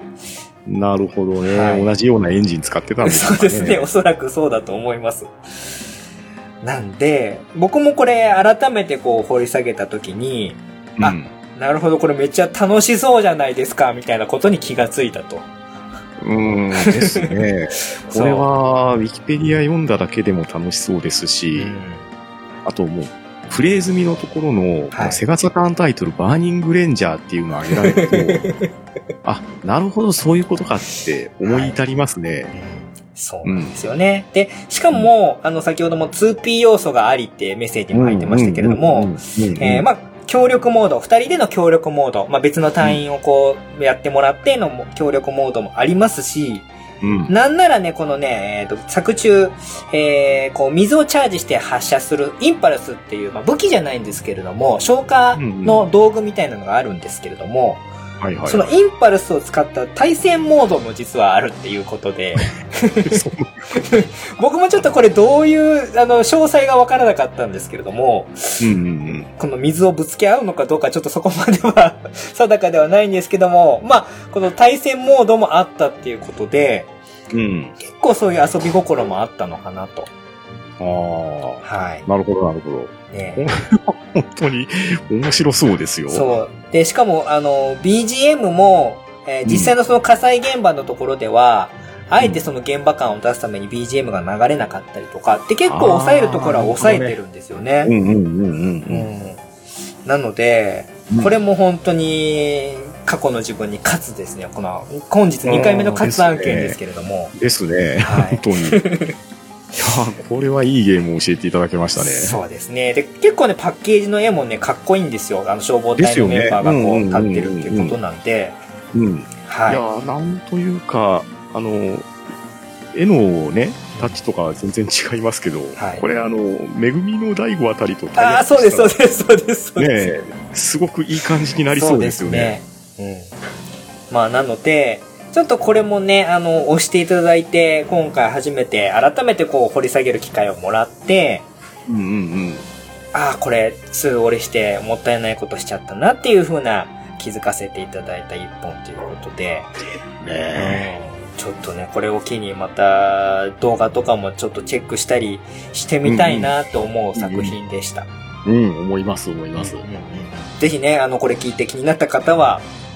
の、ぜひぜひ動画とかね、チェックしていただいたりとか、うん。あとは、まあ、中古とかもしあれば手に取っていただきたい一本ではありますので、うん、うん、ぜひぜひ、ちょっとね、えー、調べていただければ嬉しいなと思います。はい、ありがとうございます。はい、あこぶように歌うさんありがとうございました。はい、ということで、えー、結構ね、いろいろ調べた結果、自分にカツをこう入れ続けてる回になってるので、結構ね、あの、今回、あの、まあ、そういう意味でも辛かったっていうところは、あのー、改めてこう掘り下げていって気がつくっていうところがね、過去の自分、あの、マイナーゲーム好きなんでってこう、言ってはいたものの、まだまだ取りこぼしてるものたくさんあったなっていうことに気がつかせていただいてて、なかなかも勉強させていただいてる回なんですけれども。ね、本当に勉強になりますね。じゃあ、じゃあ続きまして、えー、続いての方、えー、ごえじさんから投票いただいた作品、こちらも紹介していきたいと思います。はい。えー、ごえじさんの投票いただいた作品はこちらになります。ブリー。はい。こちらは、えー、プレイステーション2、そして、Xbox 360でも発売してるので、うん、まあ、だいぶこう、再建に近づいてきたかなっていう感じが感じるなんですけれども、発売が2008年の7月24日。うん。はい。一応これ Windows 版もあったそうです。みたいですね。はい。で、えー、販売がベセスダ、えー、ソフトワークスでロックスターが開発ということで、うん、まあこの辺はもう、えー、GTA ですかね、うん、がもう、あのー、パッと浮かぶ方、えー、多いと思うんですけれども、まあ、そんな GTA にもまあ、ある意味馴染みの深いようなゲームになっております。うん、はい。はい。じゃあまあ、えー、深く掘り下げていく前に、ランキングの方を発表していきたいと思います。はい。はい。えー、ごえじさんが投票していただきました作品、ブリー。こちらのランキングは、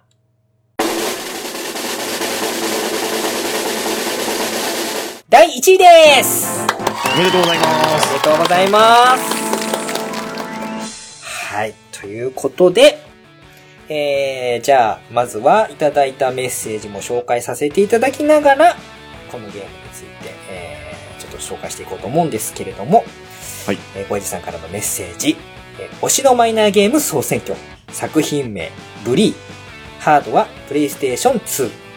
発売年が2008年、えー、グランドセストオート GTA の学園版。学園のいたずらっ子になって、ビー玉、パチンコ、ロッカー破りと悪さしまくり。授業や門限などの縛りがあるのが逆に自由を感じさせて没入感がすごい。チャリに乗るだけで楽しかった。ということでメッセージいただきました。はい、ありがとうございます。はい、ということで、えー、まあ、ブリ、これはね、あのー、今回の中で僕が唯一安心できた回というのも実際にやったことがある作品なんで、はい。ここでちょっとようやく一息つけるかなっていうような感じなんですけれども。はい。はい。パンタンさんちなみにブリーは？はい。プレイしたことありません。ああ、わかりました。じゃあ、えっ、ー、と、ちょっと、ちょっと責任持って紹介していきたいと思いますけれども、はい。えー、まあ先ほどもありました、えー、GTA の学園版まあ、本当にこれに尽きるんですね、うんうん、このゲームを紹介するにあたって。うん、なるほど。はい。で、えー、まあ、そうですね。まあ、そういった意図があったかどうかはわからないんですけれども、まあ、元になってるこのロックスター開発の GTA がそもそも、まあ、うん、あのー、セロで行くと、まあ、一定年齢以上の方は、えー、やらないでください。で、まあ、当時発売された時も結構いろんなね、話題にもなったんですけれども、うんうん、はい。まあ何歳以下の方はやらない方がいいですよっていうなくくりの中で出た GTA グランドセフトオートだったんですけれども。はいはいはい。はい。これがまあ学生版になったことで、全年齢まではいかないんですけれども、うん。はい。まあなんだかんだ言ってこれセロ D で17歳以上ってなってる。まあそんなに変わっとらんやないかいっていう感じではあるんですけれども、うんうんうん、でもまあさすがにこのかなりマイルドになっていて、うん。まあ GTA の犯罪行為が、このゲームの中ではいたずらっていう風に、うん、えー、称されているということなんで、まあ、まあまあまあまあ、あ笑って済ませられるようなレベルになったっていうことで、理解していただけると、なんとなくこのゲームがやろうとしていることがわかるのかなっていう気はします。ああ、なるほどね。はい。で、ちなみにこの作品のこのタイトルのブリーっていうのは、うんまあ、いじめっ子とかガキ大将っていう意味なんですね。はいはいはい。うんで、まあ、まさにその通りで、えーうんこのゲームの主人公が、まあ、いたずら好きの、まあ、悪ガキですよ。あの、転校生である、えージェームス・ホプ、えーホプキンスさん。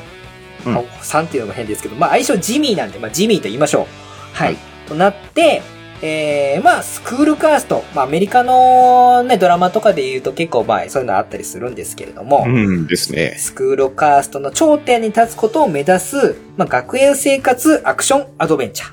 うん。っていうことになってまして、まあ一応、まあ、えーオープンワールドジャンルになってきます。うんまあそこまでめちゃくちゃ広いわけではないんですけれども、うん。はい。で、まあ一応学園ものなんで、えーまあその通う学校があって、で、まあその周辺の街っていうのが、まあ一応マップとして、えーゲームの舞台として用意されているはいというような感じになります。はい。で、まあこのブリーンのまあ一つ魅力的なところで言うと、うん。主人公が、なんだろうな、イケメンとかじゃ決してないんですよ。ああ。そう、ね。どっちかっていうとまあ、チビで、うん。坊主頭で、うん。決してイケメンじゃない。どちらかというとまあ、どっちかというとブサイク寄りな感じなんだけれども。成績も優秀で腕っぽしも強くて、なぜかモテモテっていう、この何とも言えないこの、なんて言うんですかね、いいとこ取りしてる。うん決して理想に、なんでゲームの中だけの理想のキャラクターじゃなくって、まあ我々に近い存在なんだけれども、ただゲームの中ではモテモテで、うん結構慕われるみたいな、うん美味しいところは持っていっているっていうところが、うん。割とこのゲームの中ではちゃめちゃやってもなんだかんだやっても、それなりに主人公がこう、いい思いをするっていうところが、あなるほど。このゲームの、まあ、プレイしてて嫌にならない絶妙なところうんうんうん。です。ね。あの、ものによっては、こう、ね、GTA とかだと、うん。ちょっとあまりにもやってることが悪すぎて、うん人によっちゃちょっとノリがついていけないっていうような感じのところがあるのが、うんうん。まあ、その辺の落としどころをちょっとあえてマイナス部分とプラス部分をうまくバランスするところで、まあ、ゲームとして純粋にまあちょっと悪いことしてるけどいい思いもしてるよね、みたいな感じをこう感じる、感じやすいような設定になってるっていうところがあはいーなるほどね。結構ね、えー面白いところかなと。うんうんうんうん。ああ、まあ、はいでもね、GTA のあの、箱庭感と言いましょうか。うんうん。まあ、僕は GTA5 しかしたことないんですけれど、うんうんうんうん。あの中を、この、チャリに乗るだけで楽しかったっていう、これはね、すごくよくわかりますね。そうですね。まあ、あのーまあ、バージョンが学園版になってるので、車、まず運転できないんですよ。うんうん。なので、もう、もっぱら乗り物というと、自転車、うんうん。あとスケボー、うん、なるほど。せいぜい行って、一番いいところでスクーターですね。はあ、はあはあはあ、はなるほどね。そういった感じの世界なので、まあまあまあまあまあ、なんだろうな、微笑ましいっちゃ微笑ましいんですよね。どんなに偉そうなこと言ったってお前自転車で駆け回ってる、隣町まで駆け回ってるレベルの話なんだなっていうこの絶妙な世界の狭さっていうのも、うん、なんか安心して遊べるっていうところの一端になってるのかなと。どね。まあでもこれ、プレステ2の時代ですよね。そうですね。まあでもその時代で割ともうこういうことができてたんですね。うん、そうですね。まあ、あのーベースとしてね、GTA3 とかがもう出た後の話なんで。まあそっからこういろいろこう、他に路線を考えたりとか、まあ今でこそね、オープンワールドっていろんな作品ありますけれども、うん。はい。まあちょっと過激に流れになってた GTA とはちょっと路線を違うものっていうことで、あえてこういった、うんうん、ちょっとアメリカン学園ドラマものみたいなののちょっとコメディ感も入れつつ、みたいなところで、うんまあ、同じのし上がるでも、またちょっと違う感じののし上がり方をしていく ですね。という感じですね。はい。で、一応まあ、その学園生活なんで、もちろん学校の授業もあります。うん。うん。で、まあ、あのーその学園になってくる、まあ先ほども言いましたけれども、まえーオタクグループだとか、まあ、不良グループだとか、体育会系グループだとか、まあ、あの、アメリカのドラマの学園もののおなじみのようなこの、えー派閥みたいなのもあったりとかもしますし、うん。はい。あとはまあ結構ね、えー、悪、悪さもいろいろあります。スえースカートめくりとか、覗きとか、あとは、ロッカー破りもそうだし、まあ他人をあお、おちょくってみたりとか、うんはい。とかもしますし、まあ出てくる登場人物もね、あのーまあ、ろくでもない人がたくさん出てくるわけですよ。先生とかも含めて。なるほど。はい。まあ、そんな、まあ、どちらかというと、こう、えー、まあ、バカバカしい世界の中でうん。勉強したりとか、まあ、決められた門限があったりとかするんで、うんうんうん。えー、ある実験、えー、ある時間が来たら帰んな、寮に帰んなきゃいけなかったりもしますし、うん。はい。あとね、ちょっと注目しときたいのが、えっ、と、まあ、このキャラクター、まあ、アクションアドベンチャーなんで、まあ、いろいろダメージ受けて体力減ったりとかもするんですけれども、うんうん。いろいろまあ、体力を回復させる方法あるんですけれども、はいはいはい。これね、ガールフレンドとキスすることで体力回復するっていう謎の仕様がありまして、おお なかなかな仕様ですね。はいはいはい。で、しかもね、あのーこのガールフレンドが連れているのにかかわらず別の女の子にちょっかい出したりとかっていうこともできると。なるほど。で、それをするとまあ、それ相応のね、あのーリスクは背負うわけになるんですけれども、うんうんっていうこともありますし、で、このキスも、なぜかわからないんですけれども、学校の授業で美術の授業っていうのがあるんですね。で、その美術の授業をこなしていくと、まあ、どういった、まあ、どうですかね、情熱的な感じになるのかな？えー情熱的なキスにレベルが上がっていきまして、回復する量もアップしていくっていう謎の仕様が あったりとかする。まあ、ここ突っ込みどころなんですけれども、なるほどなるほど。っていうような、まあ、ちょっと不思議な設定なんかもありつつ、うん。まあ、なんだかんだでこう、ガキ大将として乗り、のし上がっていく。うん。悪さもする、いたずらもするけど、最終的にはモテモテで、えー、下のやつからは慕われて、いいガキ大将になっていくっていうのがこのブリーの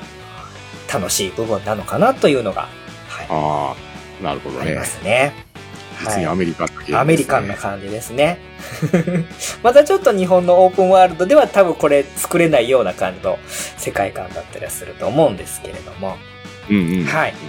まあ、そんなブリですけれども、まあ、プレイステーション2と Xbox 360版、360版がうん出てます。で、ちょっとね、変な感じなんですよ。プレイステーション2と Xbox 360版が同時に発売してるっていうのが結構微妙な感じで、ああ、確かにそうですね。はい。一応ね、この360版って完全版で、あの、出てるんですけども、ほうほうほうほただね、もともとこれ、本来はプレステ2で出すっていう予定で作られてたものを、急遽、ちょっと発売がずれ込んだんで、Xbox の360版にも流用しようっていう感じに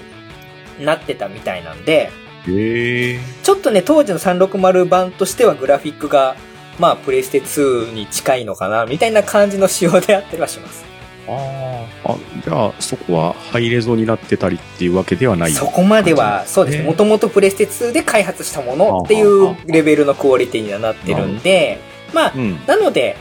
まあ今やるとしたら、まあ別にどちらでやってもそこまで大きな違いはないのかなと。へえ。これ、ウィキ見てたら、iOS と Android 版も書いてるんですけど、これうんアプリとしても出てるんですそう、どうちょっと僕もね、Windows 版まではちゃんと把握してるんですけれども、かね。えただどうなんでしょう。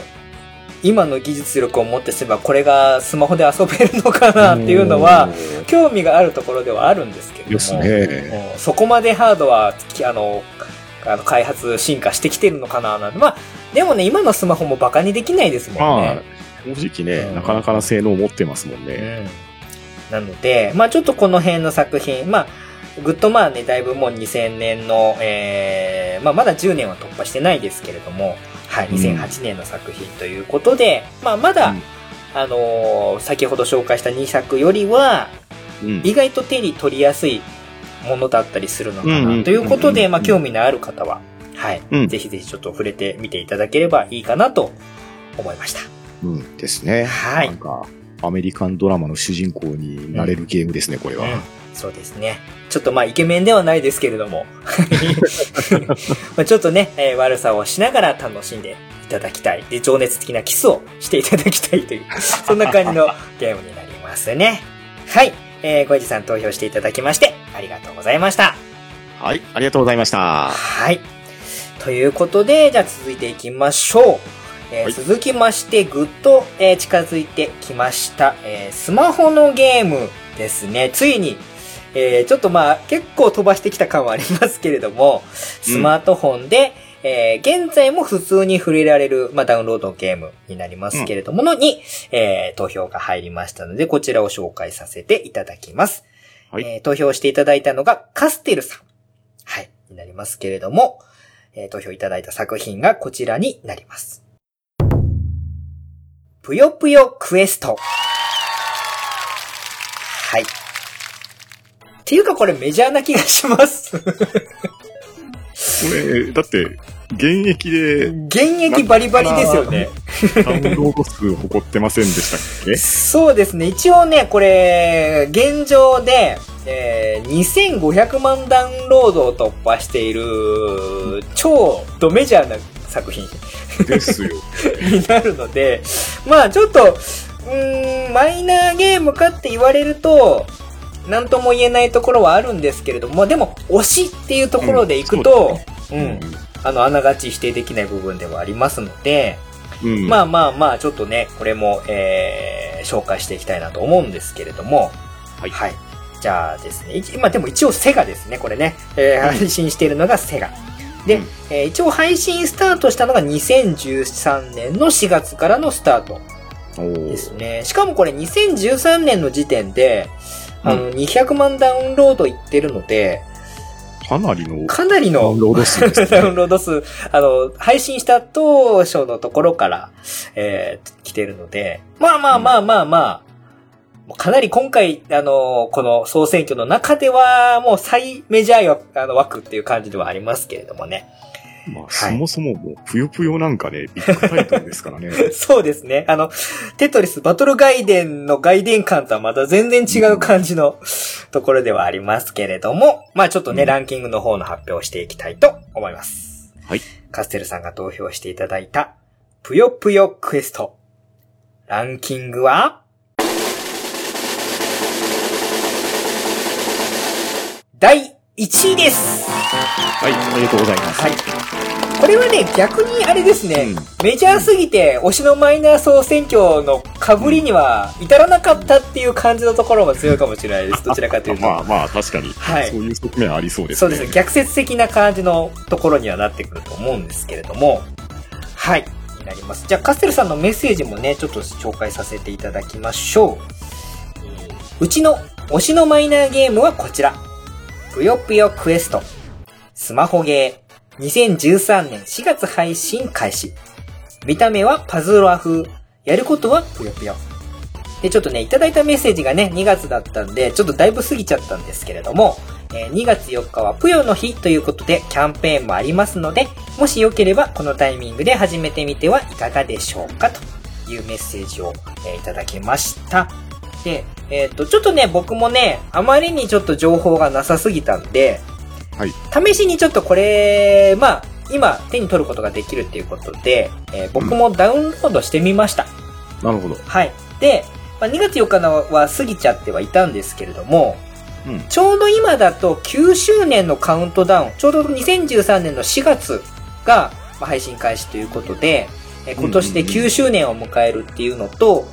あとは、季節のイベントとして、イースターエッグにちなんで、その卵の、えー、色のなんかカラフルな、えー、イベントみたいなキャンペーンとかもやってて、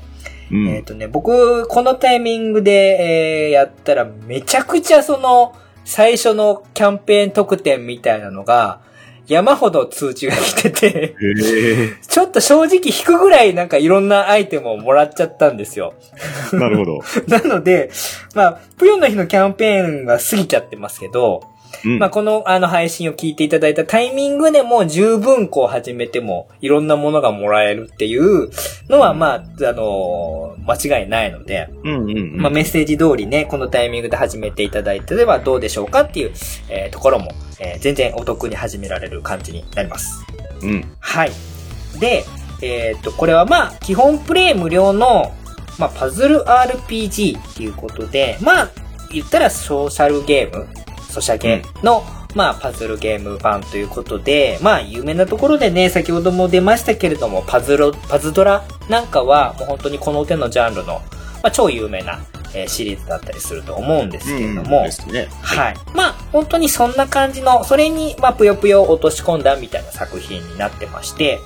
うん、まあ、ぷよぷよっていうと、パンタンさんももちろん、多分パッと浮かぶのは、上からこう、落ちてきて、そうですね。連鎖で消すっていうのが、うん、まあ、普通のぷよぷよのイメージ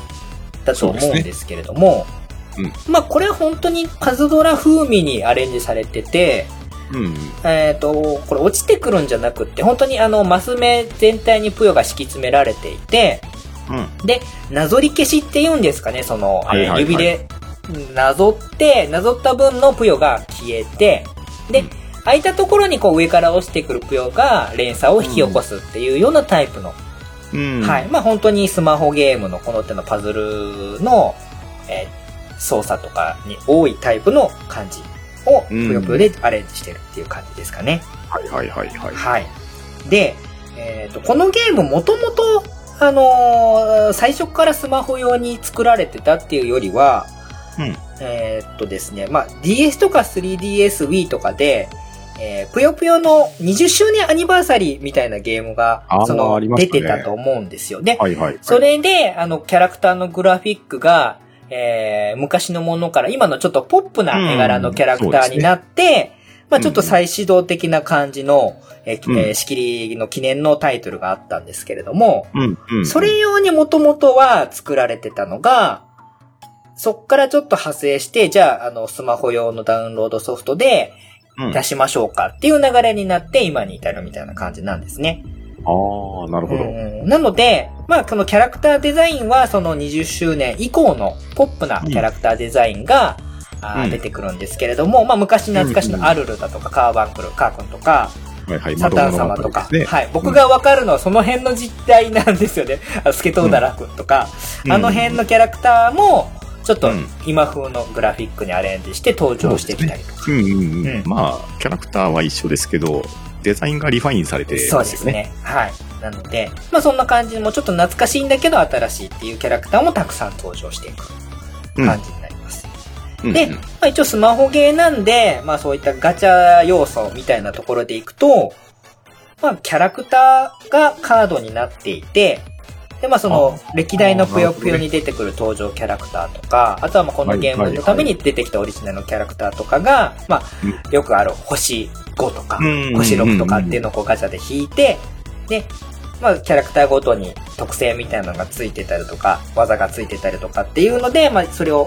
えー、パズルを解いていきながら育てていくっていうような、割とまあ、本当に、あのー、スマホのソシャゲであるパターンって言えばいいんですかね。はい。そういった感じの、まあ、えー、10枚のキャラクターカードをデッキとして組んで、で、それを元に成長させたりしながら、えー、パズル、RPG、まあ、ストーリーを進めながら、えー、クエストをクリアしていくというような、うん、まあ、そういった感じの、えー、ゲームになります。うんうんうん。うんうんうん、で、えー、っと、このゲームは、まあ、あのー、まあそういったところのパズル要素っていうのが、まあそのスマホ向けにあったりするんですけれども、はい。ちょっと特筆すべきなのは、本来のぷよぷよのことも忘れてなくって、うん、このそう、えっ、ー、と、ぷよぷよクエストの、えっ、ー、と、設定みたいなところをプチッと押すと、はい。とことんぷよぷよっていうモードが実は遊べるんですね。ああ、懐かしいですね。うん、で、それをやると、まあスマホのこのパズルタイプのやつじゃなくって、上からこう落ちてくる、従来のぷよぷよも、まあ、ソロモードなんですけれども、はいはいはい。スマホのこのタッチとか使いながら遊ぶことができる。うん、ああ、ってことはちゃんと自分で連鎖組めるってことですね。そうです、そうです、そうです。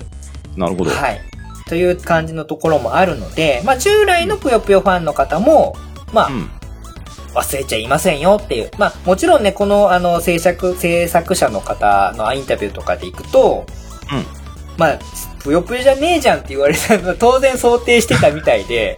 あそういった意見も出てたのはもう覚悟してましたみたいなことで、まあそういった部分でこのとことんぷよぷよモードっていうのもちゃんと忘れず入れてるっていうのは、まあ、ぷよぷよメーカーさんの、まあ、うん、一応そこも大事にしてますよっていうところ。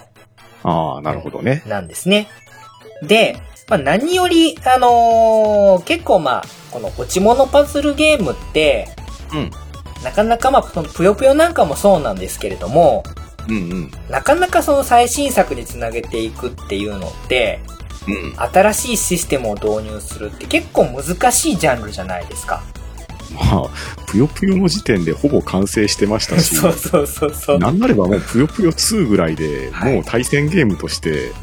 ね、しっかりできてますもんね。そう。で、まあ、そのぷよぷよ頼みでやってたコンパイルさん、もともとのコンパイルさんも、まあ、さすがにぷよぷよだけではちょっと厳しくなって、みたいな感じの経緯もあったじゃないですか、最終的には。まあ、あの、民事再生しましたし、うんうん、あの、まあ、この話はしていいかどうかはちょっとなんですけど、はい、あの、僕、リアルの友達がね、はい、コンパイルにいたんですよ。そうなんですか。で、あの、広島にちゃんと入社した時は、はい、あの、デッチ T シャツですっけ？はいはいはいはい、ええあれあの、噂じゃなくて本気で着てて、あの、帰省の際には必ずプヨマン買ってきてくれましたもん。なるほど。これ、それはもうなんか生な話な感じがええ、しますね。ええ。割と最後の方まで粘ってましたよ。うん、そう。まあ、そういう意味もあって、結構この落ち物ジャンルのパズル、特にぷよぷよなんかは、えええー、この近年に至るまで結構こう、苦しい立場にあった、みたいな感じのところがあったと思うんです。うん。うん。で、その中で、まあ、今ね、最初にこのぷよぷよクエスト、今現在で2500万ダウンロードを突破して、うん、まあ、ソーシャルゲームとしても安定して、あのー、収益も上がり、人気も出て、うん、えー、繋がってる。まあ、ぷよの世界をこう繋げてるっていうところが、うん、これがね、あのー、まあ、スイッチとかで出てます、ぷよぷよテトリスっていうシリーズあるじゃないですか。ありますね。はい。の開発に、あの、実は、繋がった大きな力になったっていうインタビュー記事が載ってまして、なるほど。まあ、要はその資金的なものとか、開発の、まあ、リソース的なものっていうのが、この、ぷよぷよクエストが、まあ、ヒットしてくれたおかげで、うん、新たなそのぷよぷよテトリスっていう、まあちょっと夢の二大落ち物コラボレーションじゃないですか。うん、ですね。うん、まあ誰かが考えたことあるかもしれないけど、まさか実際に本当にあれを形にしてソフトに出すなんて誰も思わなかった系のシリーズ ではありますけれども。確かにそうですよね。セガのゲームとテトリスが手組むって、いやー、いろいろなんかね。したらありえないですよね。そう。だそういったこのなんかつなぎ、あのー、まあ、ゲームの出来、あのー、の部分、まあ、うんぬんは、まあ、それもありますけれども、うん、そういった意味では、このぷよぷよのシリーズを、まあ、支えてる、えー、大きなこの力ということで、ぷよぷよクエストっていうのは、このぷよぷよっていう、まあ、世界においてはすごく重要な位置づけになってるんじゃないかなっていうのは、いろいろこうインタビュー記事なんかを読んだりとかすると、分かってくる感じになりますよね。うん、うんそう、ウィキペディアのページにコラボ一覧とか書いてますけど、そうですね。なかなか強力なコラボしてますね。そうですね。まあ、ソーシャル系のゲームだと、まあ、本当にいろんなキャラクター、有名な作品とかとね、コラボ、えー、うん、たくさんしてますので、まあ、気になる方はぜひこの、ずらーっと並ぶそうそうたるメンバーを、こう、うん、ちょっとチェックしていただくと、あ、これともコラボしてたんだ、みたいなのがね、たくさん出てきますので、うんうんちょっと見ていただきたいかな、なんて思ったりもしてますね。うん。うんうん。というような感じで、まあまあ、えー、まあ、ぷよぷよクエスト、えー、ダウンロードはしたものの、うん、そもそも僕、パズルゲームが得意じゃないっていうその一点において ちょっとこの、そもそものぷよぷよとも距離を置いてきてたので、はいはいはい、はい、なかなかね、あの、パズルゲーム弱者としては、連鎖を組むっていう行為がもうめちゃくちゃ苦行になってしまってはいるものの。なるほどね。でも、はい、とことんぷよぷよモードって、はい、自分で組めなくても、うん、右側3列とりあえずてっぺんまで積み上げて、はい、一番下ぐらいで起爆したら適当に連鎖するとかいう、なかなかな あの、運を天に任せた戦法も使えたような気がしますけどね。そうですね。ただまあでもあの辺もね、この積み方がどうとかってテクニックとかがあるじゃないですか。基本テクニックがどうとかっていうのが。ねまあ、そうそう。3つをキープして、どっかで起爆したら連鎖になるっていう約束みたいなのが分かってくると、ちょっと楽しみは増えますよね。そうですよね。その辺がね、全然なんだろう、飲み込めなかった、この、多分相性が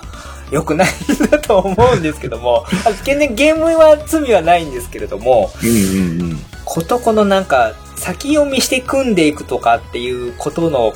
対する頭の回転が全然追いつかないタイプの人間だったので。なるほど。でも逆にこのぷよぷよクエストモードになったら、はい、そういうストレスから解放されるんじゃないんですかね。どうなんでしょう。なんかね、なんかこう、爽快感をマックスで味わいきれない感じの ところがあって。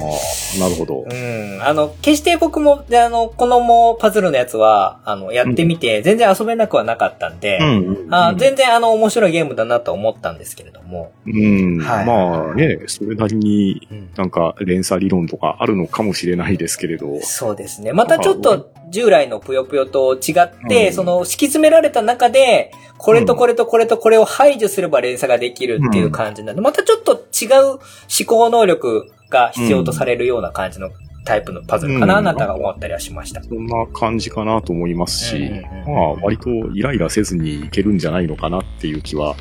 しましたけどね、ね画面の紹介見ると。えー、まあ、まあ、ゲームでイライラするっていうのはね、ない話ですからね。はい。うん。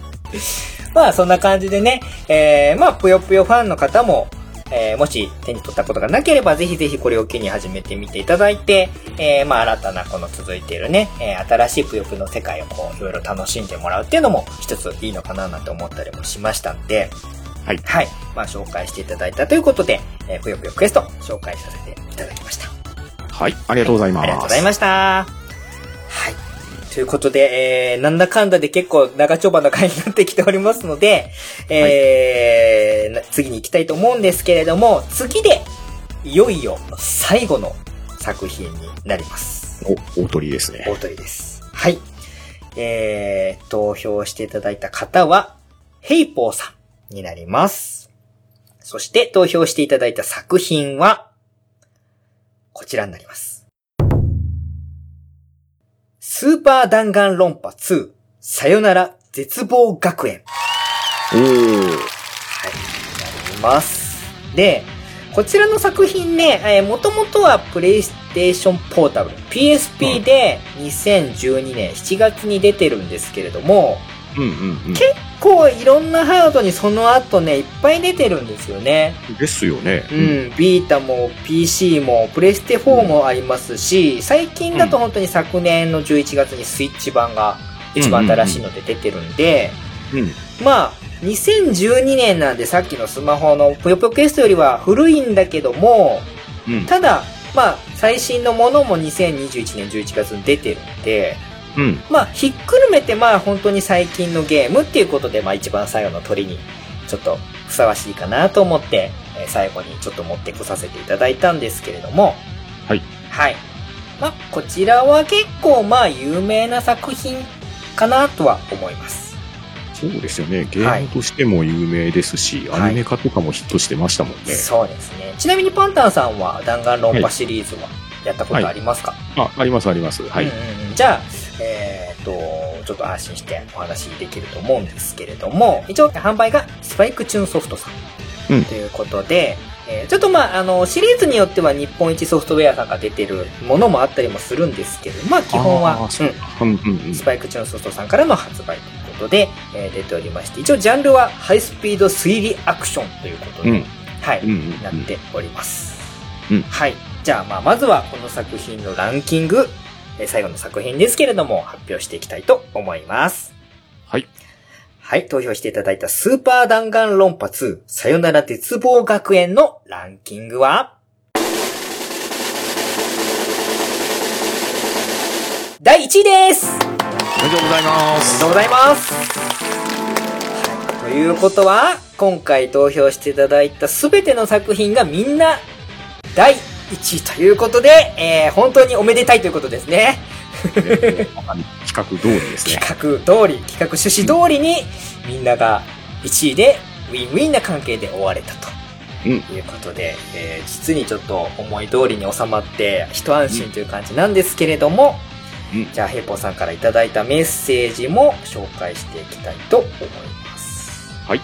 弾丸論破2を押させてもらいます。全体的な雰囲気とかストーリーは続編の V3 が好きなんやけど、2のある一つの事件が強烈に印象に残っているせいで忘れられない一本になりました。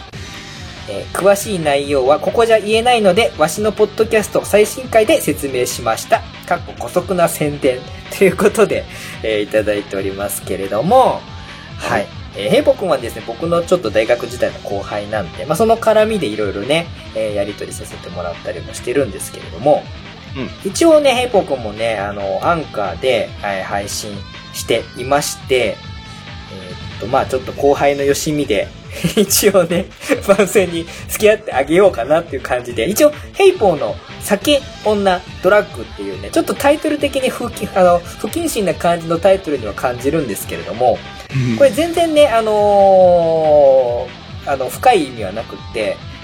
酒は、あの、すごく、えー、ウイスキーとかが好きで、で女はどちらかというと、うん、まあ、えー、18金な感じの女の方の話。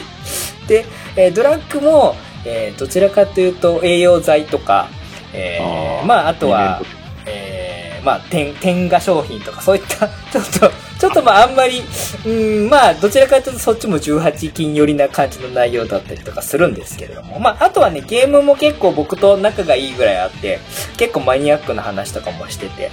えー、一番最新回だと、えー、サガフロンティアのパーティーメンバーがいつも一緒になっちゃうからどうしようかなみたいなことを話したりとかしてたんですけれども。えー、はい。まあ、そんな感じで結構まあ仲良くさせてもらってる、えー、後輩なんですけれども、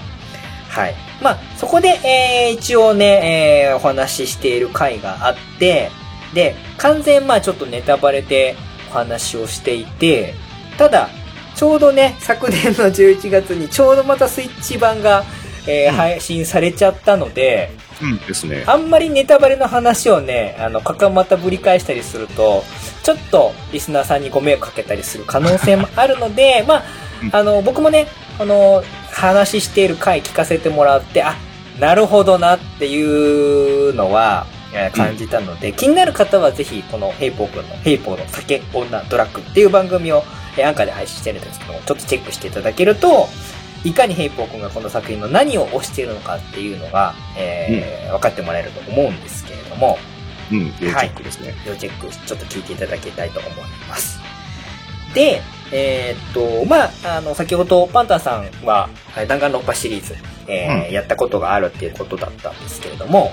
はいはい、実は僕ね、あの、弾丸論破シリーズは、はい、えー、まあもちろん知ってはいます。有名な作品だし、うん、あのキャラクターデザインも、タイトル言われるとパッと浮かぶぐらいの、あの、認知度はあるんですけれども、はいはいはい。実際にちょっと遊んだことはなかったんですね。あ、そうだったんですね。うんうんうん。というのも、ちょっとあまりにもキャラクターが濃すぎてっていうところもあって、そういうことか。なるほど、うん。ちょっと、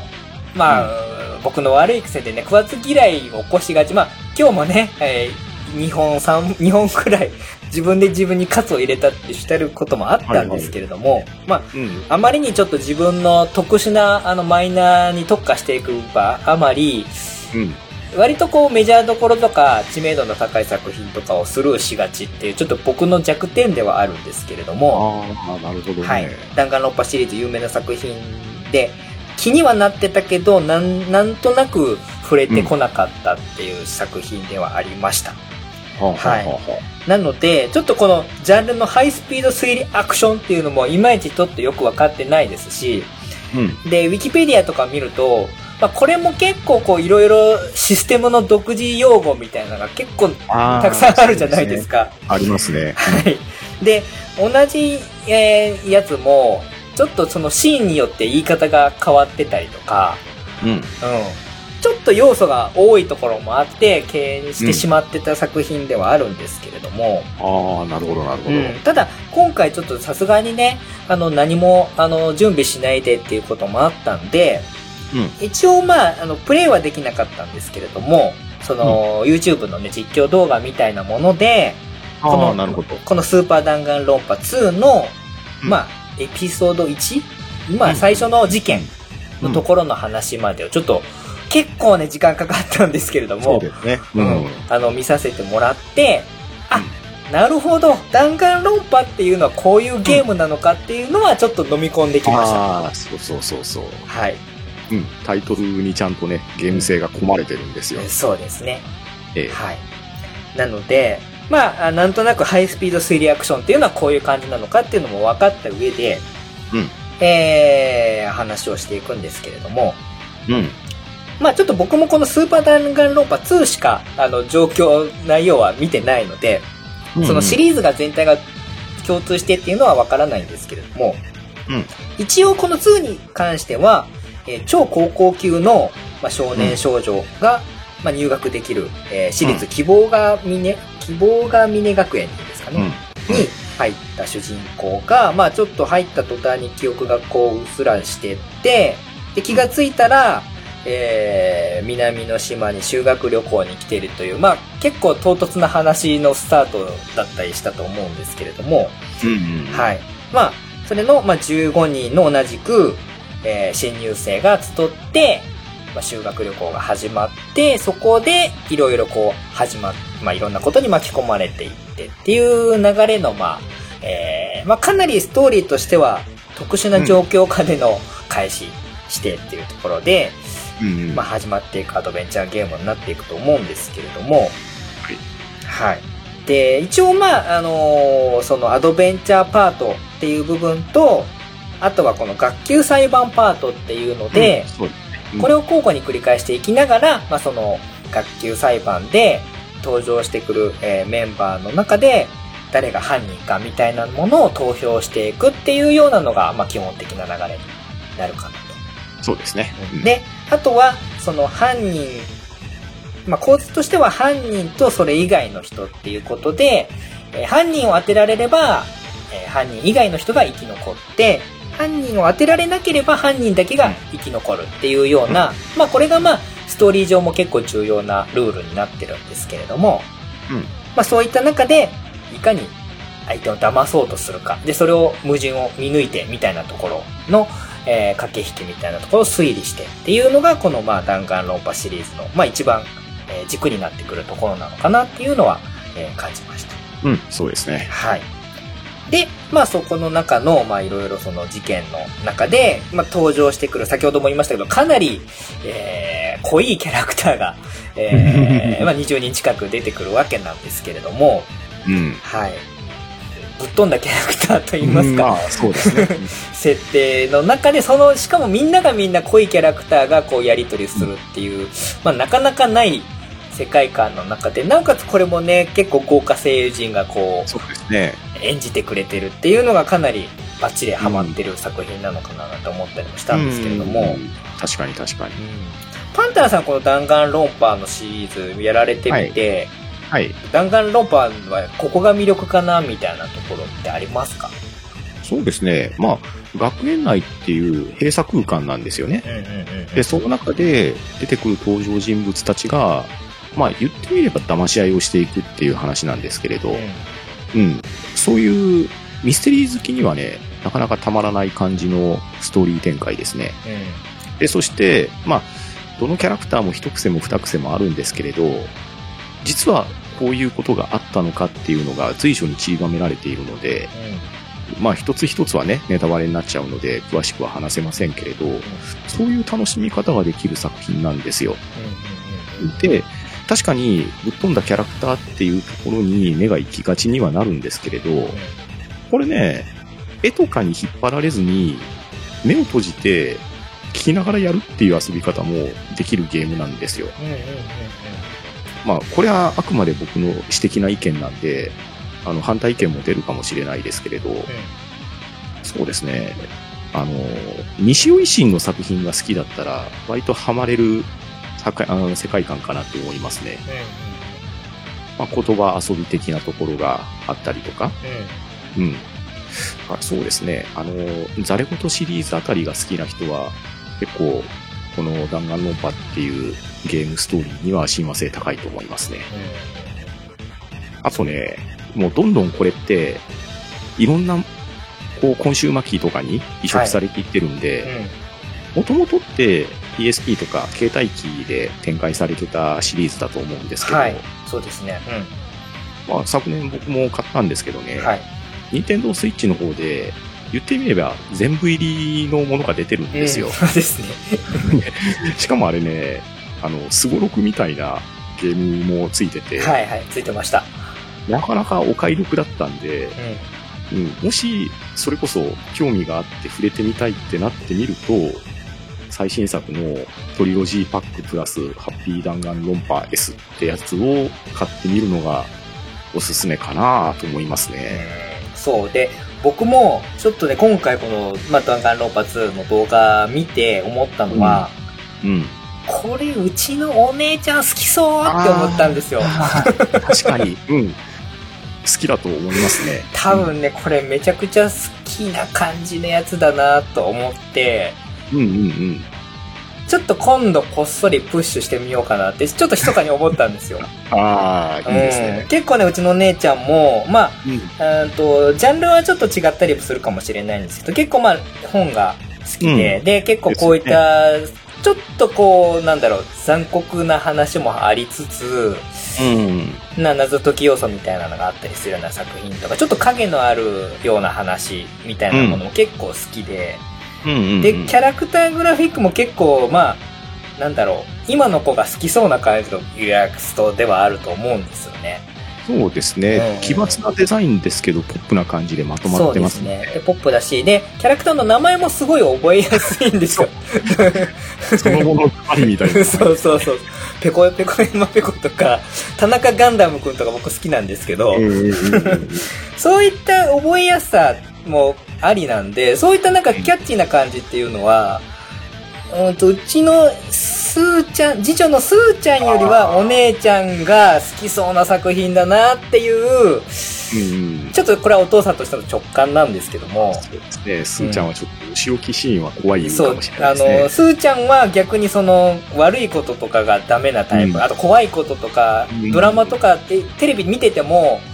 お父さんが子供自体も同じだったんです。なんかこの先嫌なことがあると思ったら見れなくなっちゃうタイプなんで、優しい子なので、うん、お姉ちゃんはなんか刺さりそうな予感がします。ああ、なるほど。っていうことで、まあ、思わずこんなところで後輩あの後輩が押したゲームを娘にこう、与えることになるかもしれないっていう、ちょっと謎の 巡り巡って感がちょっとあって、うん、これは何だろうなっていう気はしてはいるんですけれども。ああ、でも、それぐらい幅広い年齢に刺さりそうな作品だと思いますし、うん、まあ、それゆえ、ビッグタイトルになってるんだと思うんですよね。そうですね。まあ、うん、あとはちょっと、またちょっとタイプは違うかもしれないんですけども、うん。まあ、なん、まあ、雰囲気というか、この、なんだろう、いろいろこう、わちゃわちゃやってる感じのノリっていうのは、逆転裁判シリーズからのなんか影響も受けてるような気はしますし。うんうん、そうですよね。うん。なんかその辺はね、あのー、アドベンチャーゲームっていうジャンルが、意外とこの子供たちに刺さりそうな予感が今してて。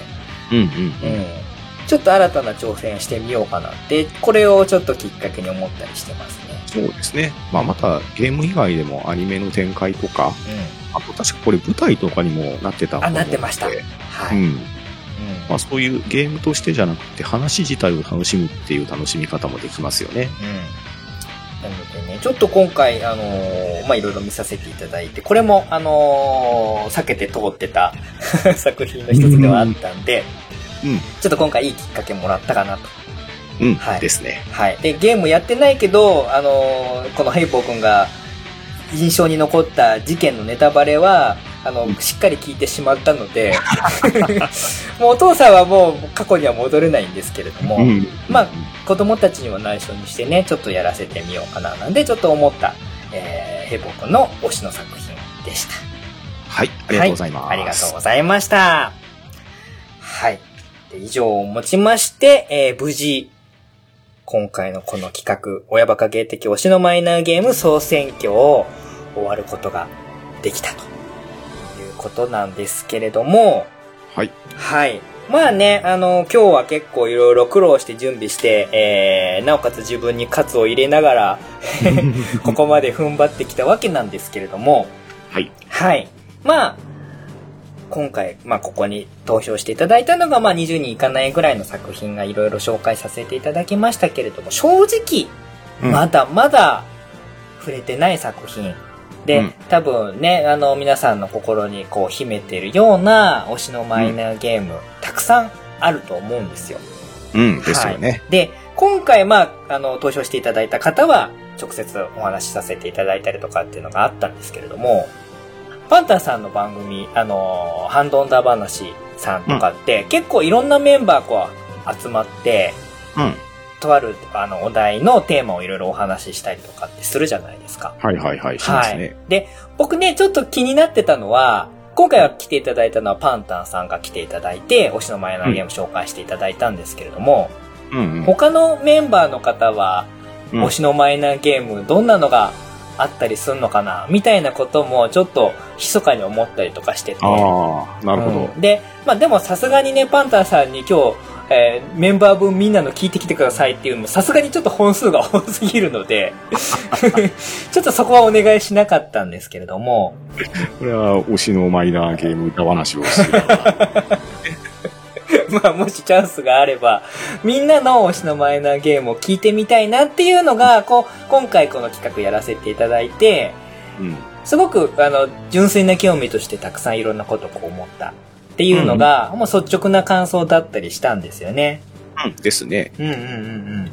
で、まあ、えー、まあ、マイナーっていう枠も、まあ、今回もそうでしたけども、メジャーなんだけど、マイナーとか、うん、ジャンル的にマイナーとか、あとは、ちょっと扱いが不遇でとか、変なトラウマがあって触れなかったとかもいろいろ あるのはあるんですけれども、うん、まあ、それぞれのその、まあ、推しのマイナーゲーム、心に残ってる、そんなに、えー、他の人は触れないであろう作品っていうのがたくさんあると思うんですよね。うん、うん。うん。なので、まあ、またちょっとね、えー、この回聞いていただいた上で、えー、ランキングはね、もう発表は終わっちゃいましたけれども、まあ、皆様の推しのマイナーゲームで、えー、まだ、ね、えー、せっかくだったら親バカゲーで取り上げてもらって、えー、消化したい。パンダさんみたいに その思いを消化して欲しいみたいなことがもしあるんであれば、えメッセージで送っていただければ嬉しいななんて思ったりもしてます。はい。はい。まあね、そんな中でいろんなこうマイナーゲームたくさんありますけれども、うん。まあ、マイナーといえばっていうわけでもないんですけれども、はい。うんうん、先日ね、えー、パンタンさんの、えー、番組で、うん、えー、またまた、ちょっと最近ゲスト率かなり高いんですけれども。なんかね、あの、気がついたら、あのー、すごくよく番組の宣伝させていただいたりとかも、うん、えー、してるんですけれども。いえいえ、こちらも助かってますね、まあ、うん、あの、僕も楽しくさせてもらってるんですけれども、まあ、今回この、こうちで取り上げたマイナーゲームの、うんまあ、流れにすごく非常に、まあ、相性がいいと言いますか、すごい近い位置にあるテーマなんかのお話もちょっとさせていただいたななんていうのがちょっとつい最近ありまして、はいはいはい。はい。まあ、そちらはね、どういう内容だったかと言いますと、まあ、これはまあ、ぜひね、この番組、この回聞いた後に、パンタさんがやられてます、ハンドンダ話のその回をぜひちょっと聞いていただきたいんですけれども、うん、せっかくなので、まあその回につながるような話を最後に、えー、ちょっと挟まさせていただいて、えー、はい、今日の回をちょっと締めにまとめていきたいなと思ってるんですけれども。はいはいはい。はい。で、えー、先日ちょっとパンタンさんのハンドンダ話の方でお話しさせていただいたテーマが、うん。インディーゲームの回をちょっとお話しさせていただきました。はいはいはい。はい。で、まあ、インディーゲームこそ、本当にこの推しのマイナーゲームっていう、まあ、ほぼ、代替で言っちゃってるような感じもするんですけれども、なのではなかろうかっていうところで、うん、で、今回、まあ、この推しのマイナーゲームの中には、割とこう古いものの作品が目立ったんですけれども、そうですね。うん。結構この、ここ最近、あの、今まで昔そうやってた、そういったちょっと小粒なゲームサイ、ゲームのタイトルを、今はインディーズメーカーさんが、うん。尖った作品をこう出してくれたりとかっていうのが多くなってきてて、ありますね。うん。そういった意味での、その尖ったイコールマイナーみたいな作品の話を、まあ、マンタさんと一緒に、あと他の方と一緒にお話しさせていただいたんですけれども、うん。うん。で、えー、最後に、この、うん、えー、総選挙、マイナーゲーム総選挙を締めるにあたって最後に、インディーズゲーム枠の中で、はいはいはい。まあ、一本ずつちょっと最後お話しして、うん。まとめに、まあ一番新しいマイナーゲームの枠ということで、注目のインディーゲームの枠からお話をちょっとしたいなと思うんですけれども。はい。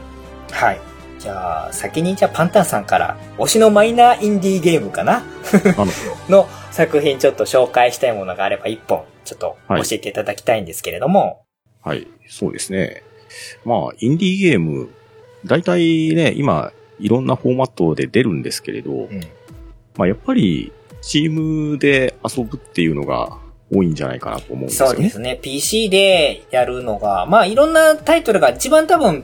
インディーズゲーム集まってるのが、うん、あの、スチームかなと思いますけれども。うん。うん、で、スチームのゲームも、まあメジャータイトルからインディーゲームまで非常に幅広いんですけど、うん、スチームにある遊び方の一つとして、はい、アーリーアクセスっていう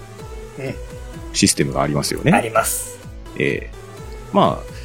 要するには、有料ベータテスターになってもらいますよみたいな、イメージで思ってもらったらいいと思うんですけど。そうですね。まあ、完全版、まあ、製品版が出る前に、うん、まあ、お試しじゃないけれども、まあ、いろいろこう試したりとか、うん、まあ、あとは皆さんからの評価をこう、吸収して、まあ、新たにアップデートしていきますよ、みたいな、まあ、ちょっと、完成までのつなぎの期間みたいなイメージもありますけれども。うん、そうですね。うん。うん。で、まあ、これ、僕がもう買ったのかれこれ2年ぐらい前になるんですけど、はい。まだ、現状、アーリーアクセスのままなんですね。そうです。このアーリーアクセスっていうところの恐ろしいところは、うん、何年経ってもまだアーリーアクセスっていう状況もあり得るっていうところなんですよね。そうなんですよね。はい。で、まあ、まず、ゲームのタイトルなんですけれど、はい。えー、リトルウィッチノベタ。ロリダークソウルとか呼ばれてたやつですね。はいはいはいはいはいはい。まあ、ダークソウルっていうとね、フロムソフトウェアの有名な死にゲーなわけじゃないですか。はい。しかもダークソウルっていうタイトルは、ここ50年の中で、一番良かったゲームっていう栄誉ある賞もいただいたりしたわけですよ。もう、ジャンルのね、あの代名詞的な感じにもなってますし。なってますよね。うん、ソウルライクっていう感じのね、用語も出てきてるぐらいなので。うん。で、じゃあ何がロリダークソウルなのか。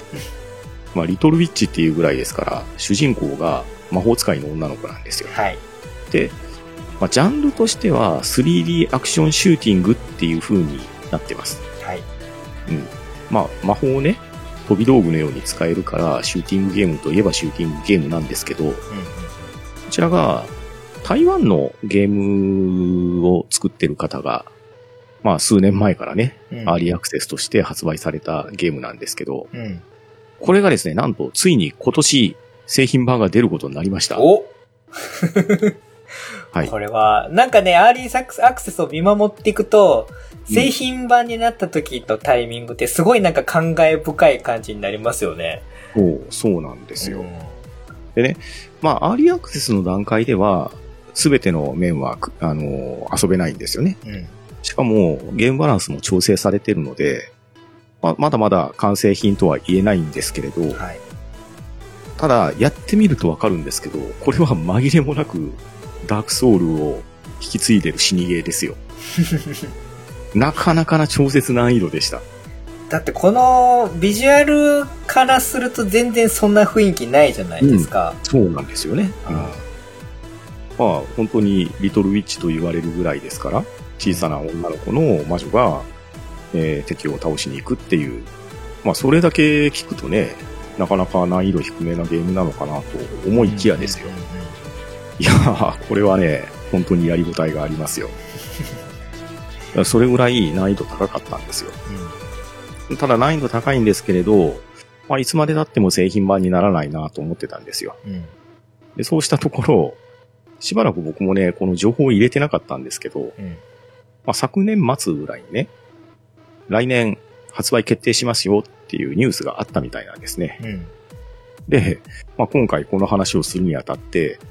インディーゲームなんかいいのないかなと思って、ライブラリを見てたんですよ。はい。で、そうすると、あ、そういや、リトルウィッチノベタって買ってたしやってたなと思ってニュースを見ると、うん、はい、2022年発売決定っていうになりました。うんうんうんうん、はい。まあこれね、半ばなでいや良かったのかもしれないんですけど、まああえて外したんですね。はい。はい。まあなぜかというと、こちらですね、製品化決定したですね。はい。敵キャラクターに声がつくことになりました。うんうんうん、はい。で、その声優を務めるのが、とめきさんとバッツダリーさんが激ハマりしているホロライブの方々なんですね。うん、なるほど。そこに繋がってくるわけですね。はい。まあ、これはね、半端なで言っちゃうと、ホロライブ会になりますので、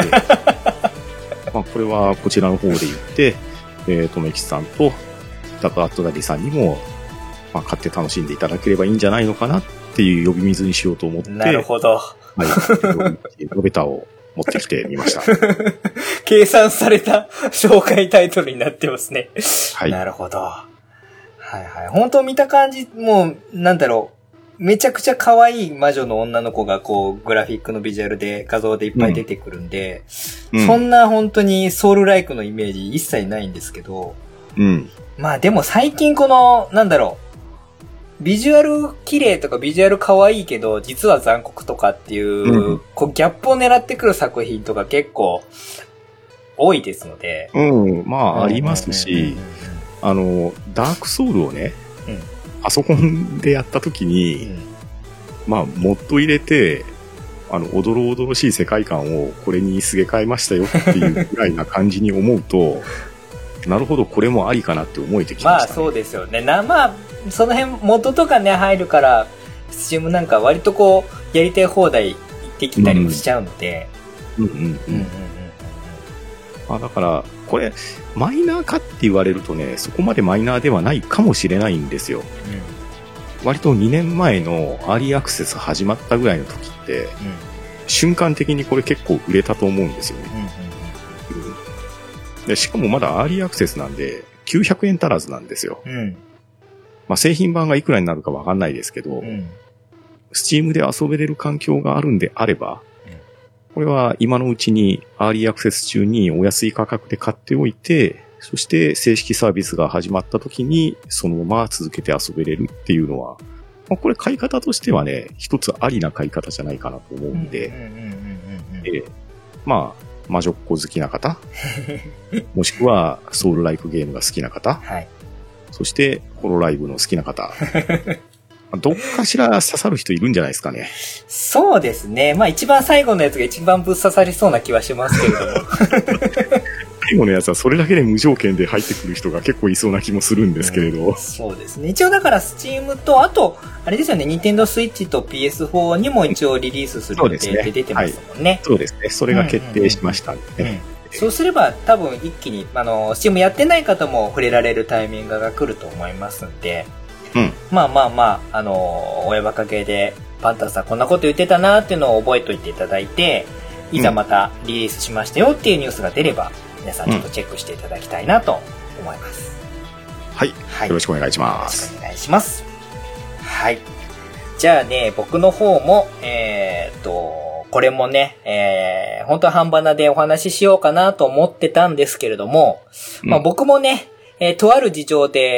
えー、枠を一個確実にこれやっていかないといけないっていうのが実は、まあこれは、あのー、インディーゲーム界、半ばなのインディーゲーム界を聞いていただけるとその理由がわかるんですけれども、うん。うんっていうので、泣く泣くちょっとこの枠を、えー、とある作品の方の紹介に変更して、お話ししたっていう経緯が実はありまして、うん。じゃあ、ちょっと自分の番組で一本だけねじ込んどこうっていう、まあ、あわよくば感もありまして、えー、ちょっと今日は紹介させていただきますけれども、はい。えー、こちらも一応、まあ、同じく Steam でもありますし、うん、えー、スイッチ版も一応配信されております。はいはい。はい。えー、っとですね、これね、えー、一応、ドイツのインディーメーカーさんが開発、発売してて、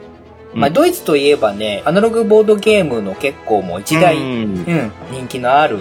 土地でもありますし、いろんな、まあ、ドイツのゲームクリエイターさんが作ったりっていうのがいるぐらい、うん、まあ、そういった盛んな地域ではあるんですけれども、うん、まあ、このゲームも、あの、そんな影響をすごく受けてる。まあ、デジタルなんだけど、ボードゲームライクな感じの、えー、まあ、ゲームの中でダイスを振ったりとかするような、あの、ちょっとところもあるような作品なんですけれども、はいはい。えー、キュリアスエクスペディション2という、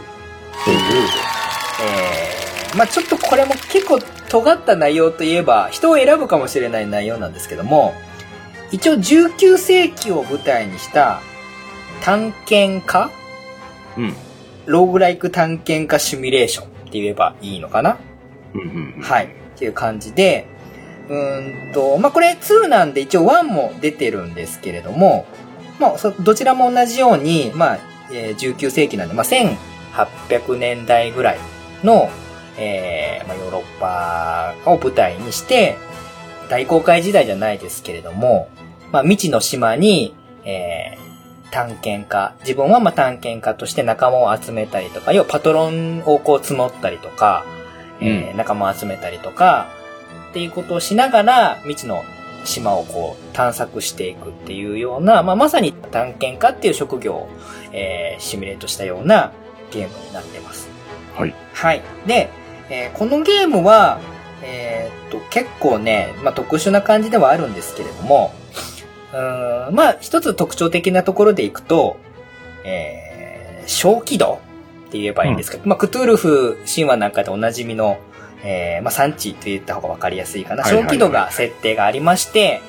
まあ、冒険をするごとに、その小気度がどんどんどんどん減っていって、えー、ゼロになると、まあ、ひどいことが起こりますよ、みたいなところがありまして、うんうんうん、まあ、基本はそのボードゲームみたいな盤面が島になってて、で、見えない霧みたいなものをこう、えー、動いていきながら、歩いた分だけこう周りが見えていくみたいなシステムなんですけれども、うんうん、はい。で、それでまあ島に隠された宝物を取りに行ったりとか、あとは原住民みたいなものと交流したりとか、まあいろいろそういった本当に冒険を楽しむ。で、まあ突発的にランダムで起こるようなイベントも楽しみながら、まあ探検家のリーダーとして、えー、切り抜けていく、生き抜いていくっていうような感じのところが、まあ楽しいゲームになってます。うんうん。うん。で、結構ね、このゲームの面白いところは、えー、仲間の結構キャラクターも、えー、まあ、雇ったりするんですけれども、あの、単純に、あの、いいやつばかりじゃなくって、悪い子の、なんていうんですかね、まあ、マイナスの特性みたいなのが結構みんなそれぞれつついてたりとかするんですね。はいはいはい、はい、で、例えば、えっ、ー、と、牧師さんなんだけれども、なんだろう、金に意地汚いとか、あうん、差別主義者だったりとか、あとはなんか、えっ、ー、と、異性の、えー、キャラクターに対しては、すごい絡んでって仲が悪くなっちゃうとか、結構そう人間的に、あの、まっとうな人たちだけじゃないような仲間たちで、冒険をすることになるんですけれども、うん、それの一個一個がこう引き起こすドラマチックなイベント展開みたいなものが、結構なんだろう、あの、ちゃんと設定されたストーリーじゃないんですけれども、うん、ランダムなことなんだけど、その積み重ねがすげえなんか冒険してる感になるみたいな感じのところがあって、うん、まあ、えー、自分がちょっと実際に味わった経験を例に挙げると、えー、まあ仲間と一緒に冒険してたんですけれども、はいはいはい。仲間の一人が高所恐怖症っていう特性を持っていて、高台に登ると中精度が下がるっていう特性だったんですね。うん。で、気をつけて僕動いてたんですけども、ついうっかりして、高台に登っちゃったんですよ。忘れて。そしたら、はいはい、えー、その人が、まあ、あのー、回復役のなんか、えー、治療薬してくれるナースみたいな人だったんですけれども、うん。ブチ切れて、お前俺が、あの、高所恐怖症って分かっててお前登ったろみたいな感じになって、ブチ切れていなくなっちゃったんです。で、あ、あの、回復する人がいなくなったと思って、うん、そうすると場の空気が悪くなるじゃないですか。はいはいはい。で、で、その後冒険続けていくと、今度は、どんどんどんどんその食料もなくなって、うん、で、なかなか次の、あの、休息できるようなエリアにたどり着かない。で、うろうろうろうろしてたら、うん、今度は、えー、仲間のもう一人の、えー、通訳をやってくれてる、あの、女性がいたんですけど、はいはい。その人が、えー、まあもう、正気度がゼロになっちゃってて、起こったイベントで、その人もどっか行っちゃうんですよ。一人でどこかに行ってしまって帰ってこなかったみたいな感じになって、仲間が、えー、牧師さんと、リーダーの自分と、あとワンちゃんだけになったんですね。そしたら、今度はその後のイベントで、牧師さんがワンちゃんを食おうって言い出すんですよ。お前、お前、お前、ふざけんだこれ大事なワンちゃん食わさんぞっていうことになって、そいつの提案を、えー、拒否すると。はい。そうすると、その後また揉めて、うん、で、えー、っと、その最後に、なんか、うん、なんかちょっと牧師が態度、なんかおかしいなと思ってきたら、うん、最終的に、俺は、お前のライバルの探検隊のスパイだみたいなことを急に告白し始めてきて、実は、あの、お金をもら、賄賂でもらってると。で、お前の情報をあいつに渡してたんだと。もし、ここから、お前がもらった報酬より、たくさんのお金をくれるんだったら、今からお前の方にね、あのー、味方になってやってもいいぞみたいなことを牧師が言い出したんですね。二重スパイじゃない二重スパイ。もうね、さっきのワンちゃん食おうって言い出したこともあったんで、うん、ふざけんなっつんで、追い出したんですよ。はいはいはい。まあそうなりますわな。そうそうするともう、僕とワンちゃんしかいないわけなんですよね。ガルフォードじゃないですか。そうそう。で、食料もない。で、で、ワンちゃんは、あの、定期的にうずらを取ってきてくれるっていう特殊能力があったんで、はいはいはい。で、うずらをこう取ってきてくれて、それを食いしのいで、なんとか、最後の目的の遺跡までたどり着いたんですよ。はいはい。そしたら、最後に、そのライバル、さっきのその賄賂を渡して、うちの牧師を、あの、寝返らそうとしてたやつが先にたどり着いてて、で向こうはもう5人ぐらいの仲間もフルでいるわけですよ。はいはいはい。で、でももう先についてるから、なんとかしてここはなんとか、あの、この遺跡だけでも自分がこう成果を上げないと何のために冒険しに来たのかわかんないみたいな状況になって、で、言い争いになるんですけど、はい。もうワンちゃんと僕しかいないんで、うんうん、武力では勝てないと。はい。いうことで、もう今手元に持ってる宝物、今までかき集めてきた宝物全部、うん。要はもう、買収する感じ 相手の探検家を、うちに持ってるお金で買収できるかどうかっていうのをかけてやったんですよ。なるほど、なるほど。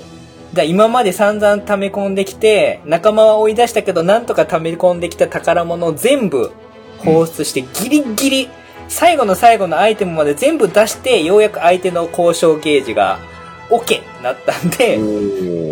もうボロボロになりながら、仲間もみんないなくなって、ワンちゃんと自分一人、好み一つで、遺跡だけ発掘して、うん、なんとかミッションクリアになったっていう、熱い展開。熱い展開だったんですけれども、そういったのが別に決まったストーリーじゃなくて、うん、ランダムイベントの羅列です、これ全部。ああ、なるほどね。はい。なんですけど、決まったドラマよりもめちゃくちゃドラマティックな展開が繰り広げられていて、うん、めっちゃ苦しいんだけど、うん、意外となんとかなるっていうこのゲームバランス。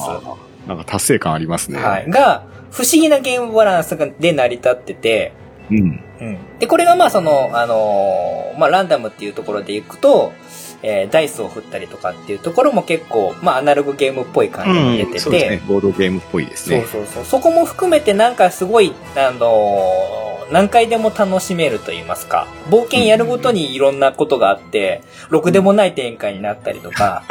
なるほど。こいつ最悪だなみたいなことを言ってくるやつとかもいて、うん。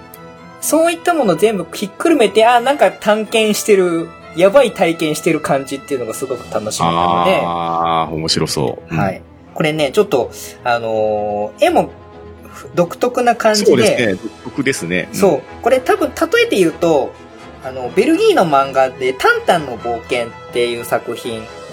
あるんですけども、うん、その、うん、あの、画風にちょっと近いと言いますか、うん、外国の、ちょっと外国のコミック風な感じの、うん、はい、あんまちょっと日本では見ないような感じの、確かにそうですね、はい、キャラクターので、ちょっと、まあ味があると言えばいいかな。はい。っていう感じのものもあったりとかして、はい。意外とこうゲームシステムもいろいろこうスキルを考えたりとか、装備品で結構変わったりとか、いろいろこう考えたりするところもあって、うんうん。はい。あの、人間に裏切られるのが嫌であれば、えー、全員自分以外動物っていうパーティーも組めたりもしますんで。なるほど。結構自由度が高い、えー、遊び方ができる作品だったりとかするんで、まあこちらちょっと今回ね、うん、えー、ハンバナの方ではお話できなかったんですけれども、えー、インディーズゲームの、まあ、まあ、推しのマイナーゲーム枠ということで、キュリアスエクスペディション2、えー、PC、Steam とスイッチでも配信してますので、えー、もし興味のある方は遊んでみていただければいいなと思います。はい、ありがとうございます。ありがとうございました。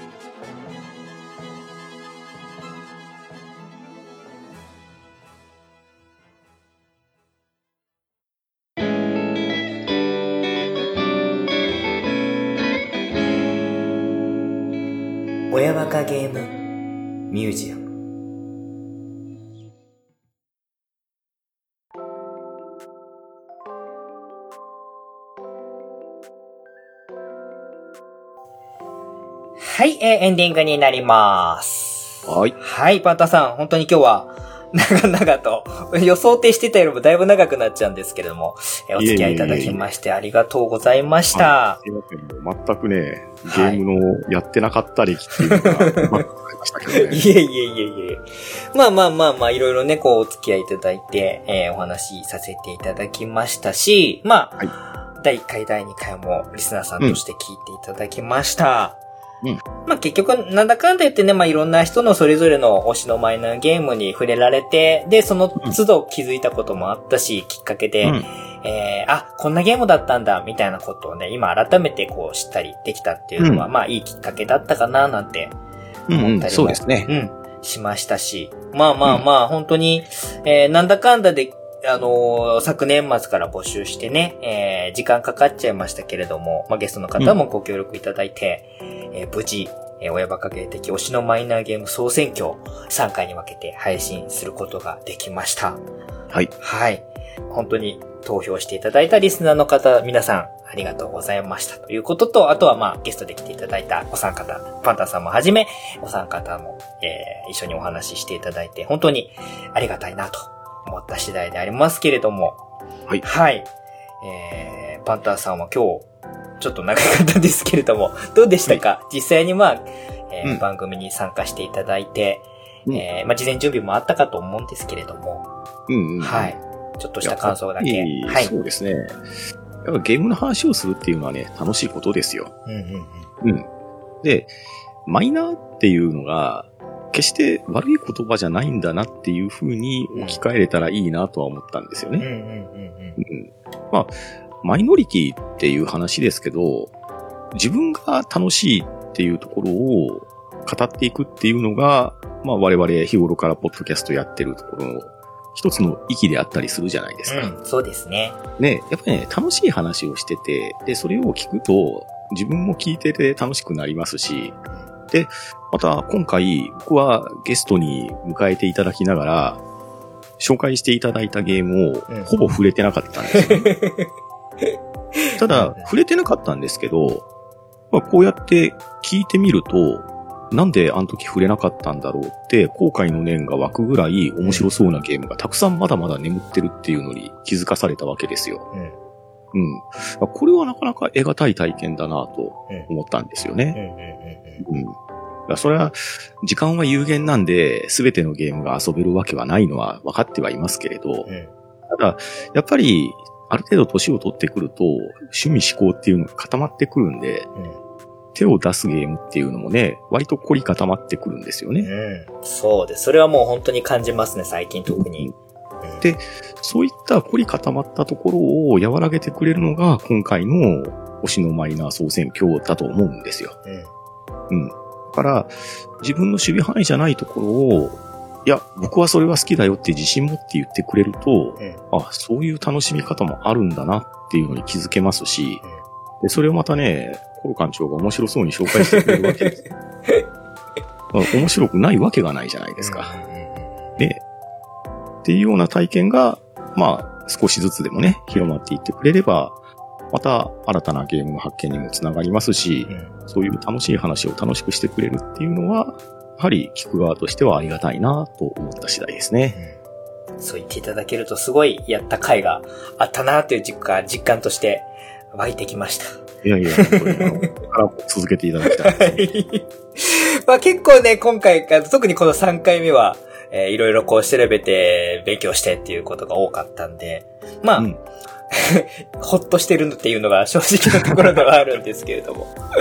うん、まあでも、やってよかったかなと。まあ、しかもね、あの番組やって、久しぶりにちゃんとこう企画として、あの、発動して、リスナーさんに協力してもらってっていうことで、形にできた回であったりもしたので、うん、まあまあまあ、なかなかね、このこれ級のやつを毎回毎回っていうわけにはいかないんですけれども、またなんかちょっとね、チャンスがあれば違う切り口で、またゲームの話、みんなとやりたいななんて思ったりも思えた、うん、ですね。回になりましたので、本当に、あのー、リスナーさん、ゲストの方、すべての方、協力してくださったすべての方に、ありがとうございましたっていう感じで、えー、今日はまとめていきたいかなと思います。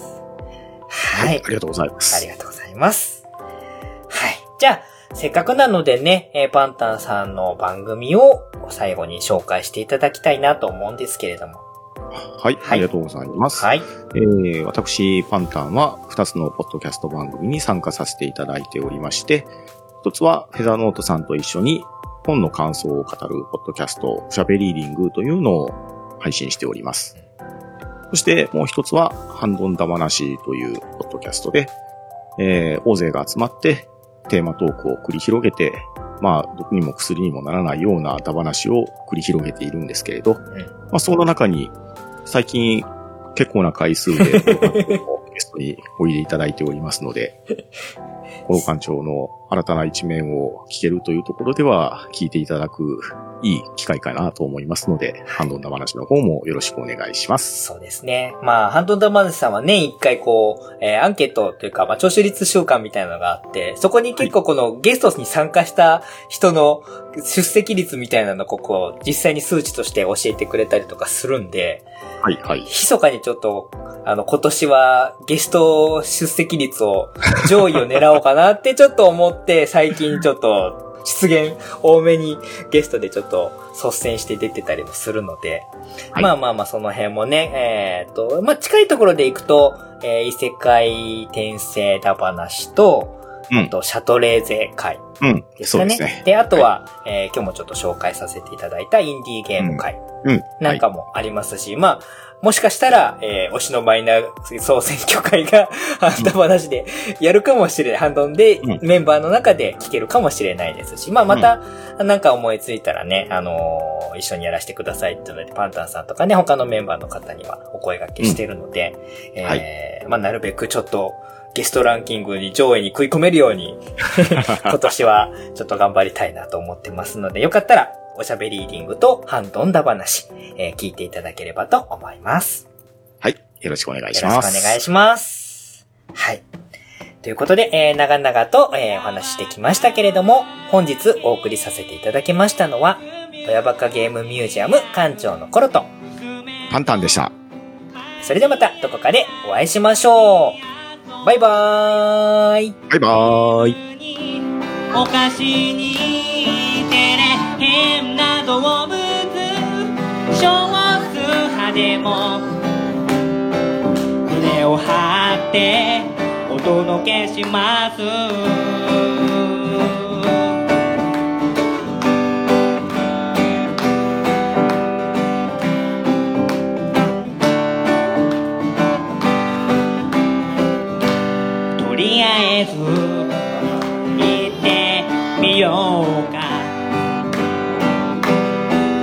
きだって。胸を張って。ずっとあなたをじっくり見つめてると。口元ニヤニヤ潤ってしまうのです。とりあえず言ってしまおうしてるって。前を向いて。ずっとあなたのかっこ悪さに憧れて。つま先立ち大人のふりをしてた。積み重ねてきた昨日までを